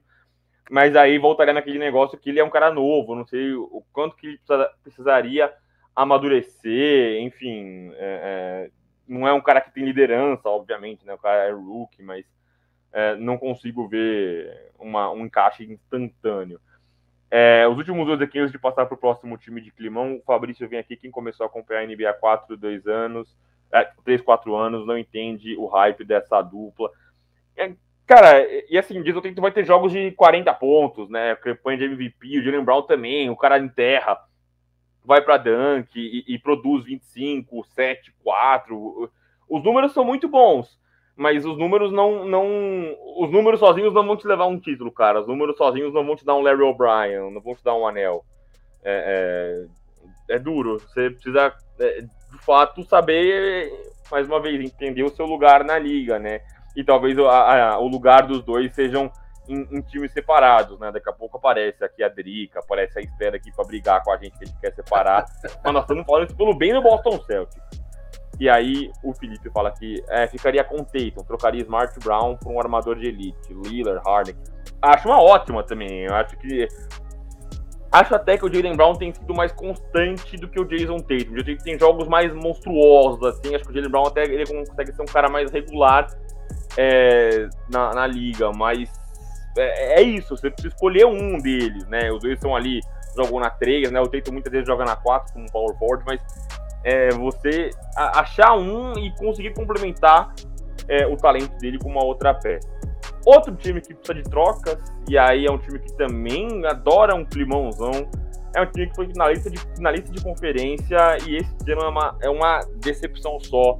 É o nosso queridíssimo Atlanta Hawks cara, o time fez o que fez ano passado, foi como overachiever, como você gosta de falar, Marquinhos, né? Chegou mais longe do que se esperava e até do que eles mesmos poderiam entregar, né? Frank arrebentando, encararam os Bucks na, na final de conferência. E aí, esse ano, horrível, né? Campanha negativa, acho que eles estavam numa sequência de 5, 6 derrotas seguidas.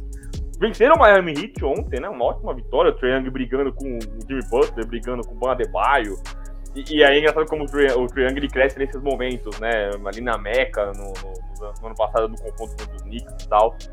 Mas é um time que, cara, ninguém entrega, ninguém é regular, né? O John Collins entra ano, sai ano, a cada seis meses aparece ele reclamando que quer ser envolvido mais no ataque. Pô, cara, é uma tristeza sem fim. É, eu brinquei com os amigos meus, o amigo Vitor Jurado e o Marcos Toscani, que o Atlanta Hawks é engraçado como você tem o Trae Young, uma galera e o Clint Capelar, porque você nunca sabe definitivamente quem que são os caras da rotação, né? Óbvio que no Small Ball o John Collins sai da 4 para 5, mas DeAndre Hunter, o, o, o Kevin Huerter, o Bogdan Bogdanovic, o Danilo Gallinari, nenhum desses caras tem um papel definido na, no Atlanta Hawks. É, e é uma tremenda decepção. E aí, por que, que eles estão desesperados por troca? Pô, porque eles têm muita peça interessante, né, mano? Eu acho que eles têm muita gente, muitos ativos, como o Marquinhos gosta de falar, bons para serem trocados, né? Eles têm caras legais para colocar no mercado e trazer peças que possam, de fato, complementar. Mas acho que passa por uma organização de sistema também desse Atlanta Hawks. Exato, exato. E assim, eu acho que é exemplo de um Dallas que teve liderou a liga em ataque anos atrás é, esse Atlanta Hawks ele é profundamente desbalanceado, né? Se não me engano, é o segundo melhor ataque, terceira pior defesa. Você não vai a lugar nenhum desse tipo. Esse ano eles venceram 20 jogos, perderam 25. E eu acho que é justamente esse bololô entre Trey Young e Clint Capela que para mim ajuda a bagunçar tudo isso. Porque com certeza essa molecada jovem quer bola na mão, quer mais arremesso, mas nenhum desses caras fala assim: ô, oh, dá o James Harden aqui para mim que eu vou parar dá aqui o Jimmy Butler para mim que eu vou parar. Hoje esse cara não vai fazer nada. Duvido. Isso não tem lá. Nenhum desses caras são, gran são, são grandes é, defensores. Eu acho que está muito claro para todo mundo que o Miami ano passado foi o Miami. O Hawks overachiever, que é um time que atingiu muito mais do que se esperava e que do, do que deveria ter atingido. Foi muito mais longe do que se imaginava. O cruzamento ajudou muito, quer dizer, pegar um Knicks que era presa fácil por, por uma coisa de sistema. É, e mesmo indo até onde eles foram e causando a dificuldade que eles causaram no, no Bucks, é, eu acho que foi muito mais longe do que deveria ter ido. E aí, sempre que você vai muito mais longe que você vai, isso mexe com o seu ego, né?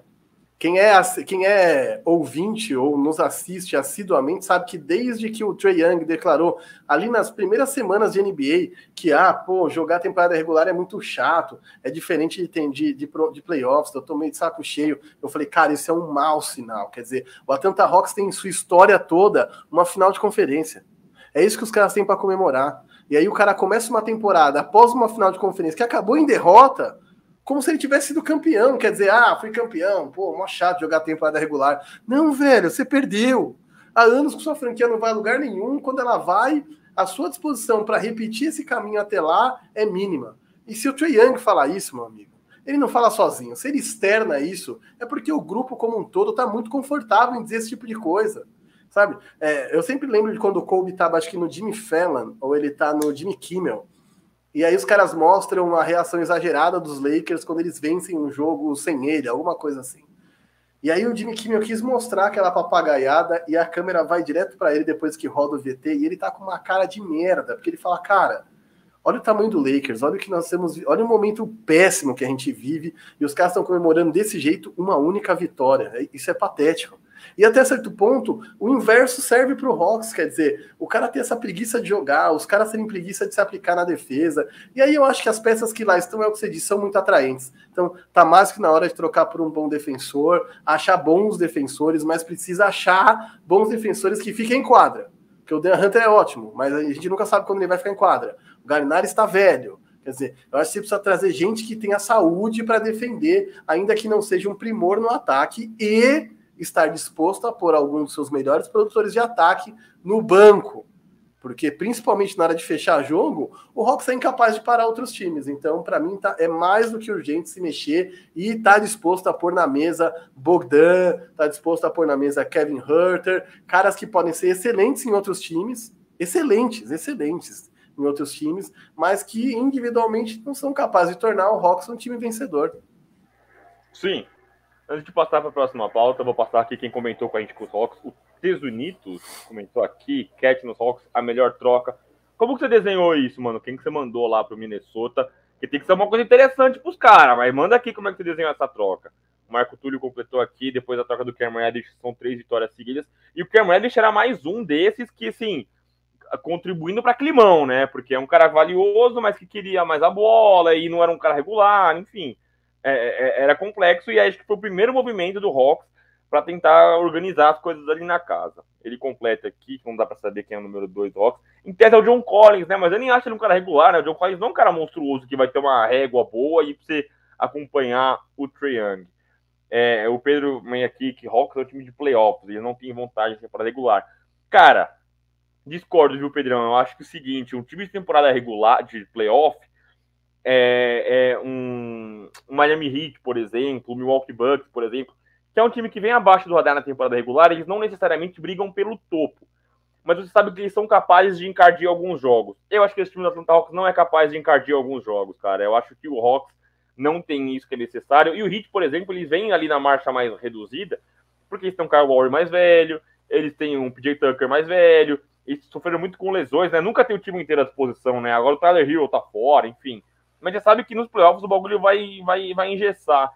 O Rockets é um time novo, cara. Quando o cara é jovem, ele não pode se contentar com uma final de conferência. O cara tem que querer ser tudo. Tem que querer ser melhor. Tem que querer, ser cestinha, MVP, defensor do ano. E eu não vejo essa, essa vontade nos caras, né? Essa pira nos caras dos Rockets. Eu senti que, de fato, a final de conferência ali deu uma mexida com os caras. Quarto pior time do leste, mas vambora, segue o jogo. Então, e é isso, ah, time de playoff. Cara, você precisa chegar lá, cara. Se não chegar, você não vai ser um time de playoff, né? A gente tá falando do Miami Heat, o Miami Heat tá sempre em quarto, terceiro ali, não deixa eu cair disso, né? O Marco Túlio, o Harrison Barnes, esse time da Atlanta seria muito bom. Cara, o Harrison Barnes é um cara que vai ter muito mercado também, né? Ele entra muito na do Jeremy Grant. Ele é um bom defensor. O Jeremy Grant é maior que ele, né? Ele é mais compridão que ele e ele é mais regular no ataque, mas também é esse wing que produz no ataque e é um bom defensor ele é um cara que vai ter bastante mercado. É, o Felipe Renato, com, cara, assim, o Hawks é um time pequeno, não queria lugar algum com todo respeito. Só quem quebrou isso foi o Toronto com o Kawhi. Então, a, a, todo time é pequeno até não ser mais. Né? Você é pequeno até você conquistar o seu título e você aparecer para a liga. Golden State era uma, uma franquia que passou anos no ostracismo até aparecer. Apareceu ali com o We Believe, né? Com o Baron Davis, enfim mas depois se tornou uma dinastia com o Stephen Curry e o Clay Thompson. Você tem que querer deixar de ser um, um, um time, uma, uma, franquia pequena. Você tem que querer vencer para você. Se você vai se contentar em ser uma franquia pequena para sempre, cara, é, é, duro. Não, e é, eu acho que tem uma coisa que tem que ficar muito clara para a galera. NBA e, e futebol se, se diferenciam muito nesse sentido, tá? E é muito importante que a gente diga isso. Esse conceito de time pequeno é muito é muito mal aplicado no basquete. É, o que existem são mercados grandes e mercados pequenos. San Antonio, por exemplo, é um time que, apesar do número de títulos que tem, do excelente técnico, é um mercado pequeno. Não é que atrai grandes estrelas. Ninguém fica doido para jogar em San Antonio. É, o Knicks, nos seus piores dias, é um mercado grande que atrai grandes estrelas.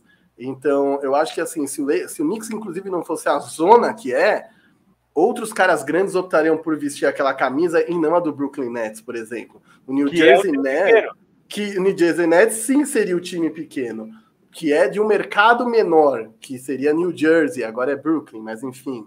É, o que eu quero dizer com isso é que mercado pequeno é uma coisa, que é fazer mais esforço, às vezes pagar mais por caras medianos, porque nem todo mundo quer jogar na sua cidade.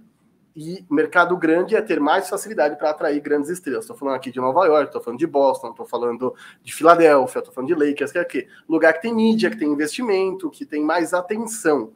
É... E aí, dentro disso, a parada é o Milwaukee Bucks, desde carinha do Jabá, não vivia um momento tão bom. Então, se a gente fala em carinha do Jabá e Guaraná com rolha e a gente pula para Yannis, é porque em algum momento os caras falaram: vamos nos organizar para vencer, vamos fazer um bom draft, vamos trazer um técnico, vamos trazer peças de apoio e foram capazes de produzir um time que venceu. Você pode questionar se é o melhor, pior campeão, enfim, aí eu deixo à vontade. Mas fato é que ano passado teve Phoenix contra Milwaukee. Phoenix foi até onde? sem Charles Barkley dos anos 90. Também não tinha lugar nenhum. A partir do momento que você se organiza, você passa a vencer. E aí, se tornar um mercado grande também tem muito a ver com isso. Se você vencer constantemente, você vai atrair mais caras para o seu time. É, eu acho que Toronto deu muito azar com a queda de produção do Siakam, mas era um time que era para ter se mantido mais tempo em alto nível de competição. É, não tem a ver tanto com ser um, um, um time pequeno, mas sim um mercado pequeno, porque é o único time no Canadá e você concorda que os caras que jogam em Chicago, Los Angeles, no college, não querem jogar no Canadá e passar frio metade do ano. O cara quer ficar primordialmente nos Estados Unidos perto de casa. Então, é, eu acho que você tem que vencer constantemente para se tornar um, um, time um cara atraente. É, eu acho que é só essa diferenciação que tem aqui é importante.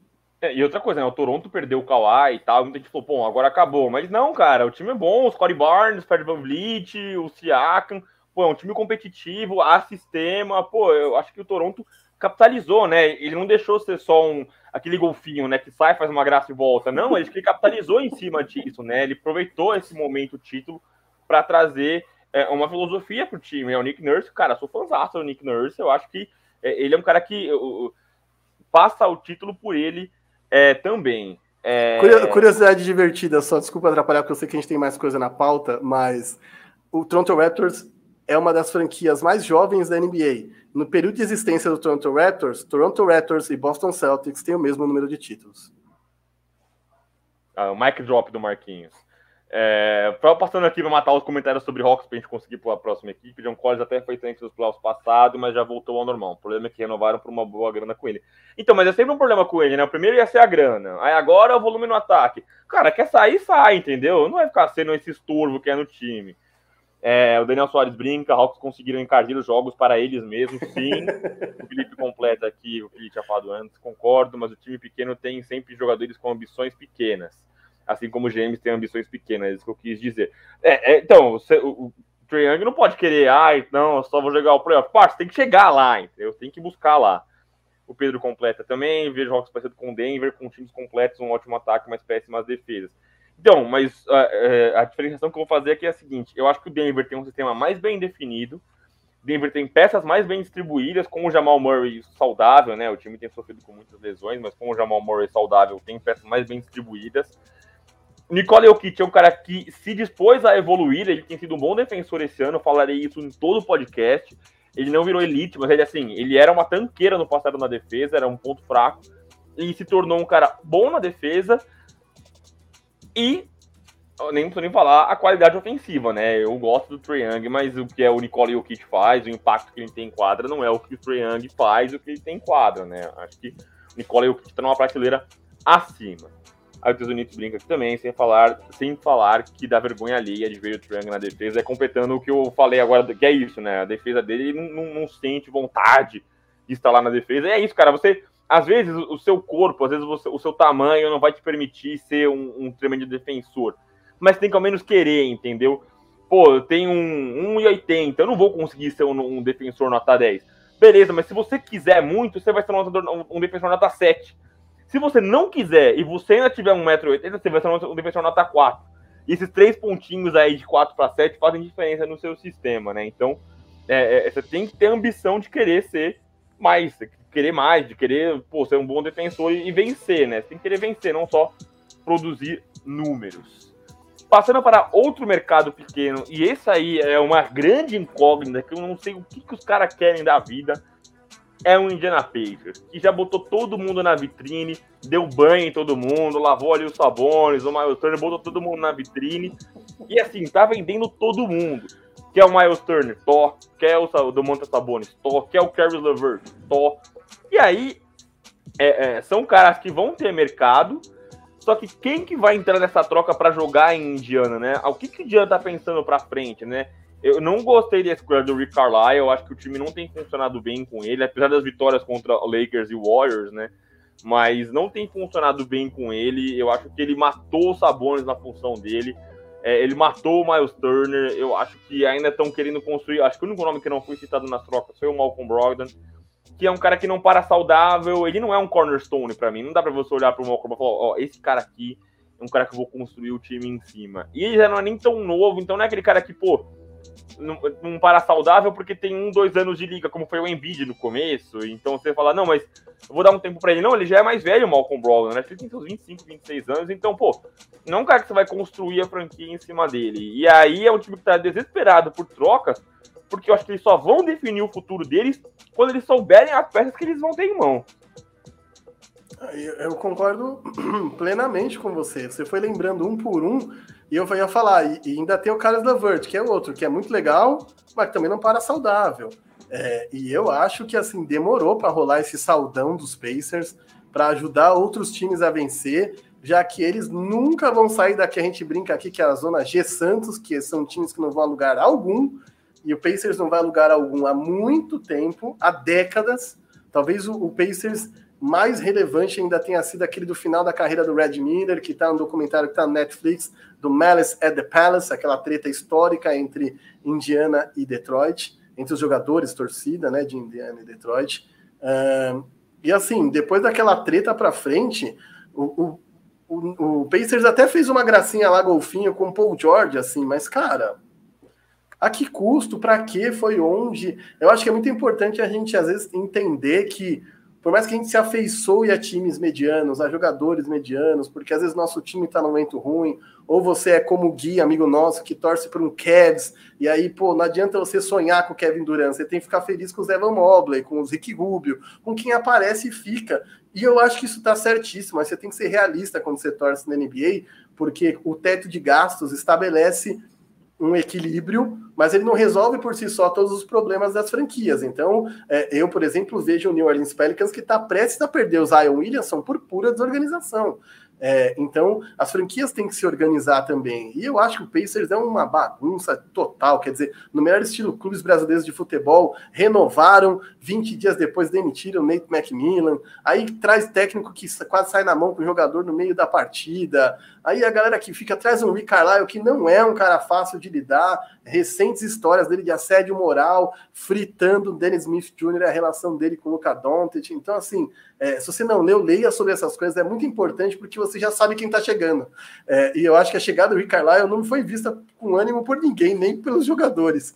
Então, é, sim, para mim ele matou o Domantas. E sim, Domantas, Miles Turner, Malcolm Brogdon e Carlos Lavert, pelo menos, tem chance de ser muito melhores em outros times. Então, é, eu acho que o Pacers está desesperado para trocar porque o Pacers precisa definir sua identidade, como bem disse o Vero, só vai definir sua própria identidade quando se desfizer de caras que eles não veem sentido manter. Quer dizer, sabendo que peças você tem, aí você olha para o futuro. Agora, quando você fica nesse G Santos que não pega, não briga por playoff de verdade e nem pega, nem briga por melhores escolhas de draft, você literalmente não vai a lugar nenhum, né? Quer dizer, você não conquista nada, nem ninguém, e os jogadores também ficam de saco cheio, cara. Indiana é um lugar complexo para se morar, para falar o mínimo para um cara como Malcolm Brogdon, que é um ativista por direitos civis. Então, é, eu acho que os caras precisam vazar de lá o quanto antes.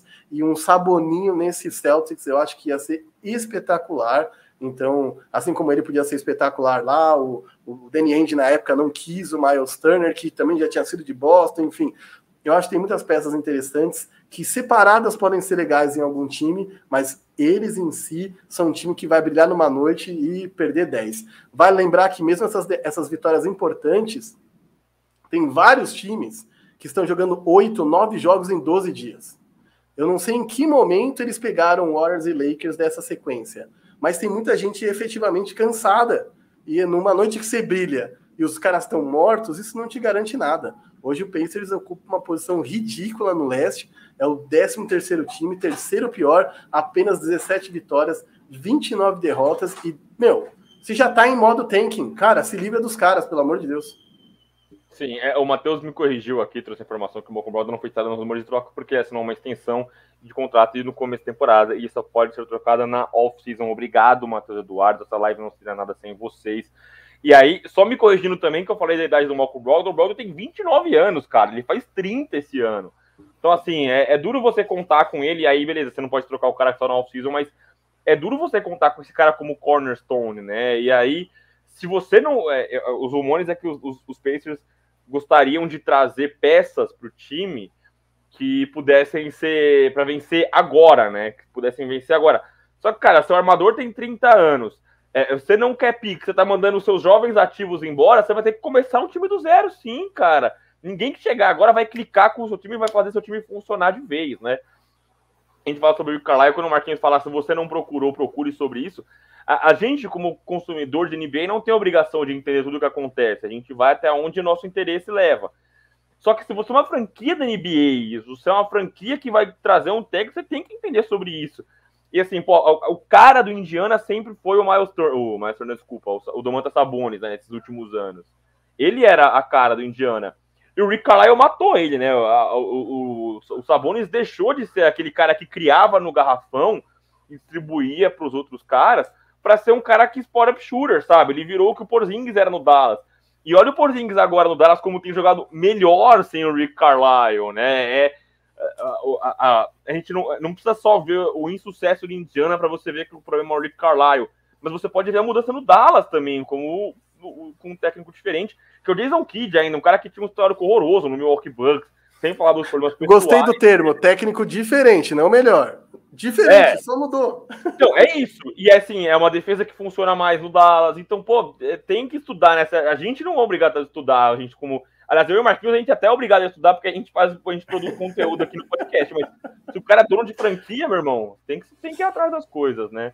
É, o Marco Túlio aqui falando que um, rolando um rumor que o Wizards poderia ir para cima de uma troca com o Sabonis. Gostaria de ver o, o, o Domantas Sabonis no Washington. Até o Washington tem bastante peça interessante para trocar, mas aí nenhuma delas mudaria o patamar do Indiana, né? Nenhuma delas mudaria ali, a não ser que fosse o Bradley Bill, mas eu duvido que o Indiana fosse trocar o Bradley Bill pelo Domantas Sabonis. Marco Túlio volta aqui, Velho Marquinhos, vocês falam dos jogadores do Indiana que não ficam saudáveis e não falaram do TJ Warren. É, esse cara é um cara que sofre muito com lesões, não para saudável e até teve bons momentos ali no Indiana. É um ala é, que tem valor de mercado, né? Porque ele é um winger que joga na 3 e 4 e consegue produzir ofensivamente. Mas a gente tá falando desses caras que, pô, estavam jogando até agora, né? Mas sim, é mais um que também não consegue jogar. É, o Tuzinito volta aqui, o Peixes tem muitos jogadores talentosos, pena que não, que são, não são capazes, são, são incapazes de coexistir, perdão. É, o Michael Túlio volta aqui, o Michael Turner o melhor, o melhor time para ele seria o Hornets. Eu não aguento ver o Plumlee. Marquinhos, a gente fez aqui uns podcasts para trás, a gente enfiou os caras em vários times diferentes, né? Então, um dos caras que a gente colocou, um dos times que a gente colocou o Miles Turner foi o Charlotte Hornets. O Sabonis, a gente desenhou ele no, no Boston, desenhou ele também no San Antonio Spurs do Marquinhos, então um time que poderia contar com esse cara. É... E aí vai ver aqui. Pode Vera, sabe o que eu ia te falar? Volta ali no outro comentário que você tava, porque ele foi um negócio muito legal, que era o lance de que os caras dos Pacers não podem coexistir. E aí eu vou dizer uma parada que pode parecer polêmica agora, porque o Wizards vive um bom momento. Mas o Wizards, para mim, é um tremendo projeto de Indiana Pacers.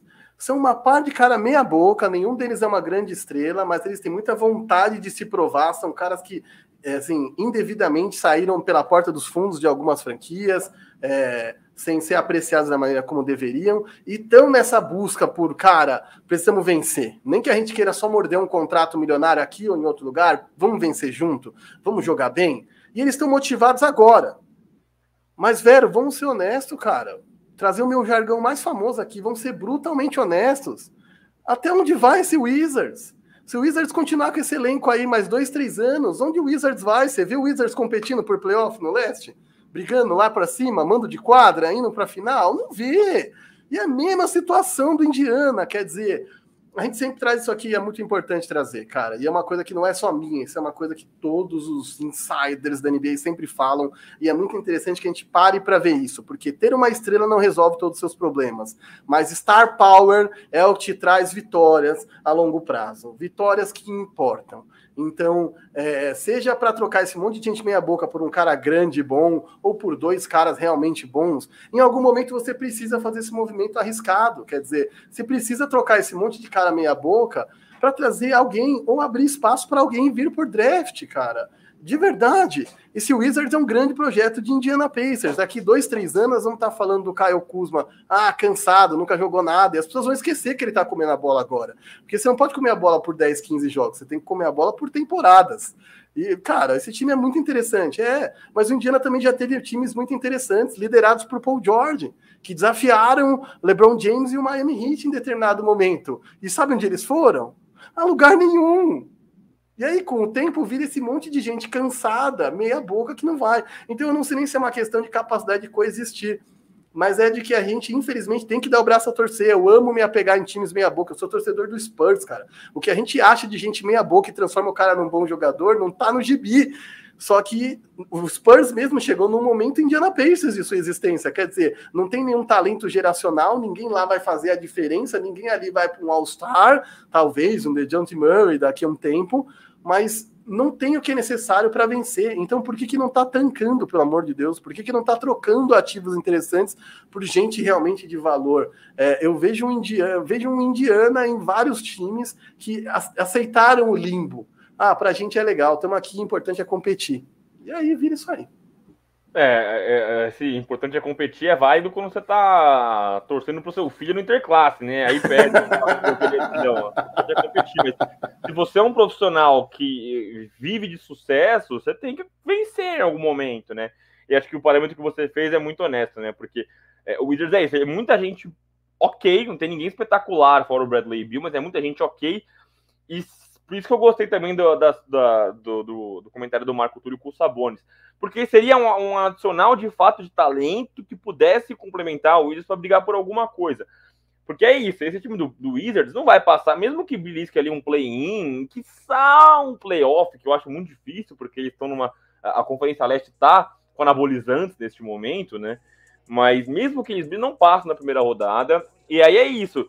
Nesse momento, o Montrezl Harrell foi chutado lá de, de Los Angeles, o Quintevious Caldwell Pope foi chutado de Los Angeles, Caio Kuzma foi chutado de Los Angeles, e eles estão é, é, jogando agora por um lugar ao sol. Mas se num segundo momento, numa temporada seguinte, eles já não querem mais, vão fazer a mesma coisa. O Wizards vai botar da, da banha todo mundo e falar, ah, gente, quem que vocês querem levar daqui e vai entrar nesse ciclo. Tem que aproveitar agora que os caras estão na alta e tentar de fato competir por alguma coisa, né?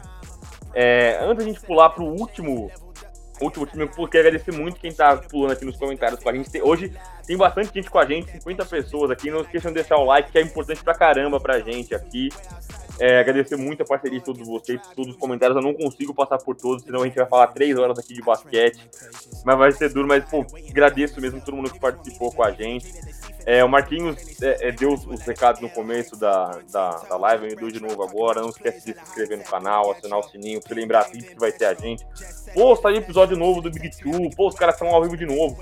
Pô, vai ter o Diego Silver, vai ter o Marcelo Gabriel, se inscreve aqui, o área tem muito conteúdo para você. Você deixar o like é importante, eu já falei. Você comentar também é, faz, faz parte da live. Pô, a gente passou hoje a live inteira comentando com vocês, trocando uma ideia. É muito bacana ter vocês aqui com a gente. E o nosso parceiro Trindade Imports, é, quem fez a... O último time que a gente ia falar, desesperado por troca, é o Seven Sixers, que é um time que a gente já falou a temporada inteira que devia ter se livrado de Ben Simmons e, é, e, e, companhia de outros caras que, enfim, podem ser interessantes ou ajudar a tornar essa troca do Ben Simmons mais interessante. Aí estão falando aqui de Terence Max e um monte de outras pessoas que só de ouvir o nome a Jaqueline ia me matar de saber que eu estou citando aqui, mas é um time que precisa competir. É um time que tem no Joe Embiid um cara que o tempo está contra ele.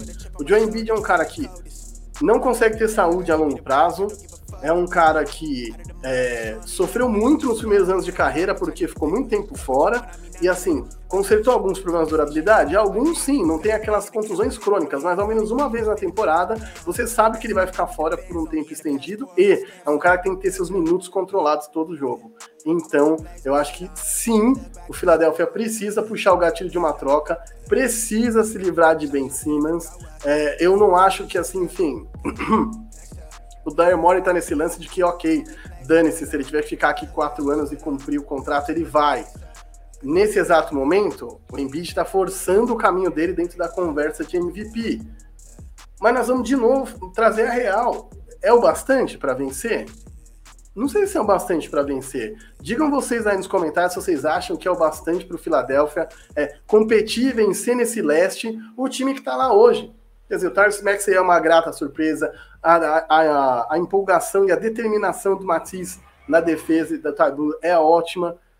O Seth Curry tem noites incríveis, mas assim, isso é o bastante para derrubar os favoritos do leste? O, o, Sixers é um time que ficou uma bola de avançar para a final, quer dizer, naquela bola do Kawhi que a bola fica pingando magicamente ali no ar até cair, quando o Toronto avança, é, era, era aquela bola um pouquinho mais para fora era o Sixers. E desde aquele Sixers para cá, é uma queda vertiginosa, quer dizer, e nesse exato momento, Ben Simmons não quer jogar lá, os jogadores que lá estão não querem o Ben Simmons lá, Doc Rivers não quer o Ben Simmons lá, e assim, passou do ponto essa situação, né? O Philadelphia também é culpado pela desvalorização do Ben Simmons, mas ainda assim, eu acho que tem que trocar. Eu acho que está numa situação que, assim, não, não, não dá. Não dá para não trocar e deixar passar mais um ano de Joe Embiid jogando nível de MVP e morrendo na primeira rodada ou morrendo numa segunda rodada. Tem que aproveitar é o que a gente fala aqui de janela de título. Não sei necessariamente se o Philadelphia está numa janela de título, mas tem todas as condições para sonhar com mais do que eles estão vivendo. O sonho dourado de princesa do Daryl Morey é James Harden mas a gente não sabe se, enfim, se o Brooklyn Nets está desesperado a esse ponto ou se James Harden está disposto realmente a ir para a Filadélfia. Mas, na minha opinião, tem que trocar. E eu, se pudesse, investiria nessa troca, na proximidade que o Murray tem do Harden para forçar uma troca pelo James Harden. Eu não sou fã do jogo James Harden, mas acho que encaixaria com uma luva é, no jogo do John Embiid. Fora isso, eu não sei se vale a pena, por exemplo, trocar Ben Simmons por picks de draft. Faz o que com pick de draft? Sendo que eles vão vencer hoje, ontem, e aí você vai pegar pick de draft para vencer daqui cinco anos? Eu não acho que faz sentido. A não ser que essas picks virassem armas numa troca secundária, que aí sim traria um All-Star para o time. É duro porque lá atrás podia ter segurado Jimmy Butler. E nem ele quis ficar, nem a diretoria parece ter feito questão dele ficar.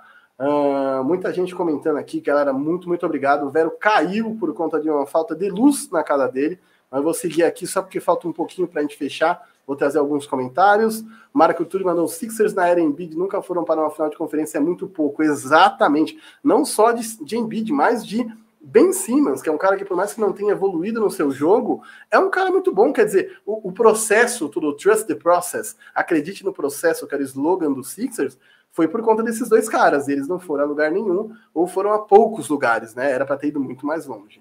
O Ed aqui mandou um Simmons por Collins e Hunter seria uma boa para as duas equipes? Cara, eu suspeito que sim, desde que o Hunter ficar saudável. O Hunter saudável, ali na ala, marcando grandes alas dos outros times ia ser incrível. Até pensando num confronto de playoff aí contra um Yannis, contra um Duran, é, contra esse Chicago Bulls que está super motivado num bom ritmo. E o Collins eu acho que daria ali um, um punch ofensivo até legal. Assim, é um cara que ia ser terceira opção ofensiva, mas eu acho que seria legal tê-lo no time. Eu acho que até porque o Embiid joga fora do garrafão, joga bem, arremessa bem, eu acho que daria para os dois coexistirem. Uh, e o Hawks, obviamente, teria um cara para defender todo mundo. Sixers precisa de peças mesmo, a começar por um point guard, sim.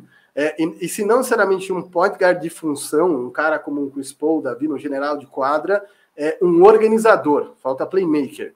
É, é o mesmo problema que tem o Celtics, com a diferença de que lá no Celtics eles têm dois jogadores para fazer a mesma função, e lá no Sixers, acho que é um time que já está mais bem montado. Quer dizer, realmente só falta um playmaker melhor que não necessariamente precisa ser point guard. Tesunitos mandou aqui. Simmons vai acabar saindo barato porque o front office do Sixers vai deixar para deadline. Cara, bem provável. De verdade, eu acho que isso é bem provável. Uh, Marco Duman, Tobias Harris, que contrato horroroso.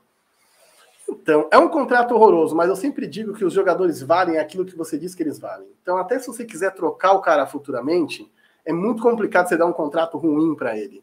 Porque, por mais que às vezes depois ele vá parecer fácil de trocar, talvez ele não vá parecer tão atrativo. É uma confusão isso, mas, por exemplo, o Phoenix Suns não quis dar, não quis dar o max contract para o DeAndre Ayton. Eu, pessoalmente, não acho que o DeAndre Ayton vale o max contract. Mas se você diz que ele não vale, o que, que os outros times vão dizer para você quando você for numa troca? Vão dizer que ele vale menos ainda. Porque o lance das trocas da NBA é sempre você ganhar aquela troca. Todos os times estão nela para trocar. Por mais que a gente veja trocas bizarras, a verdade é que todo mundo entra nas trocas é, para ganhar. E aí, se você desvaloriza o seu ativo, como você espera que o outro time vá valorizá-lo? Então, eu acho que o Tobias Harris é um cara que, de terceira opção num time montadinho, ele é excelente. Nesse Philadelphia mesmo, se chega um James Harden, tá ótimo. A questão toda é que ele vale o quanto você dá de valor para ele. E nesse exato momento, o problema é que ele ocupa um espaço muito grande no seu teto salarial. Enfim, tem algumas decisões é, importantes para fazer. O Vera aqui entrou pelo celular para dizer: acabou a luz, amigos, estou algo na rua. Aí o Ed lembra aqui que o Tobias Harris é o KD dos pobres. E agora eu ia dizer que tem o KD dos pobres e o KD Júnior, que é o Brandon Ingram, tem jogado uma bola monstruosa. E galera, o programa de hoje vai ficando por aqui. O Vero não vai voltar e realmente essa era a nossa previsão de pauta. Estamos chegando em uma hora e cinquenta. Então se inscreve, não se esqueça, se você não é inscrito no canal, se inscreva, acione o sininho para ser avisado quando tem conteúdo novo. Nas próximas semanas a gente vai receber aqui a galera do canal Bandeja, vamos receber NBA das Minas, vamos tentar trazer Guilherme Giovanoni de novo, vamos trazer Yuri Fonseca, Luiz do Switch TV. Cara, nós vamos negociar uma, um monte de convidados legais para os próximos. Quem, quem é ouvinte ou assiste a gente assiduamente já viu que a gente traz muito convidados bons e a tendência é essa daqui para frente, entendendo que a temporada entra em momentos mais sérios, mais interessantes. Então, se inscreva no canal, acione o sininho para saber quando a gente entra.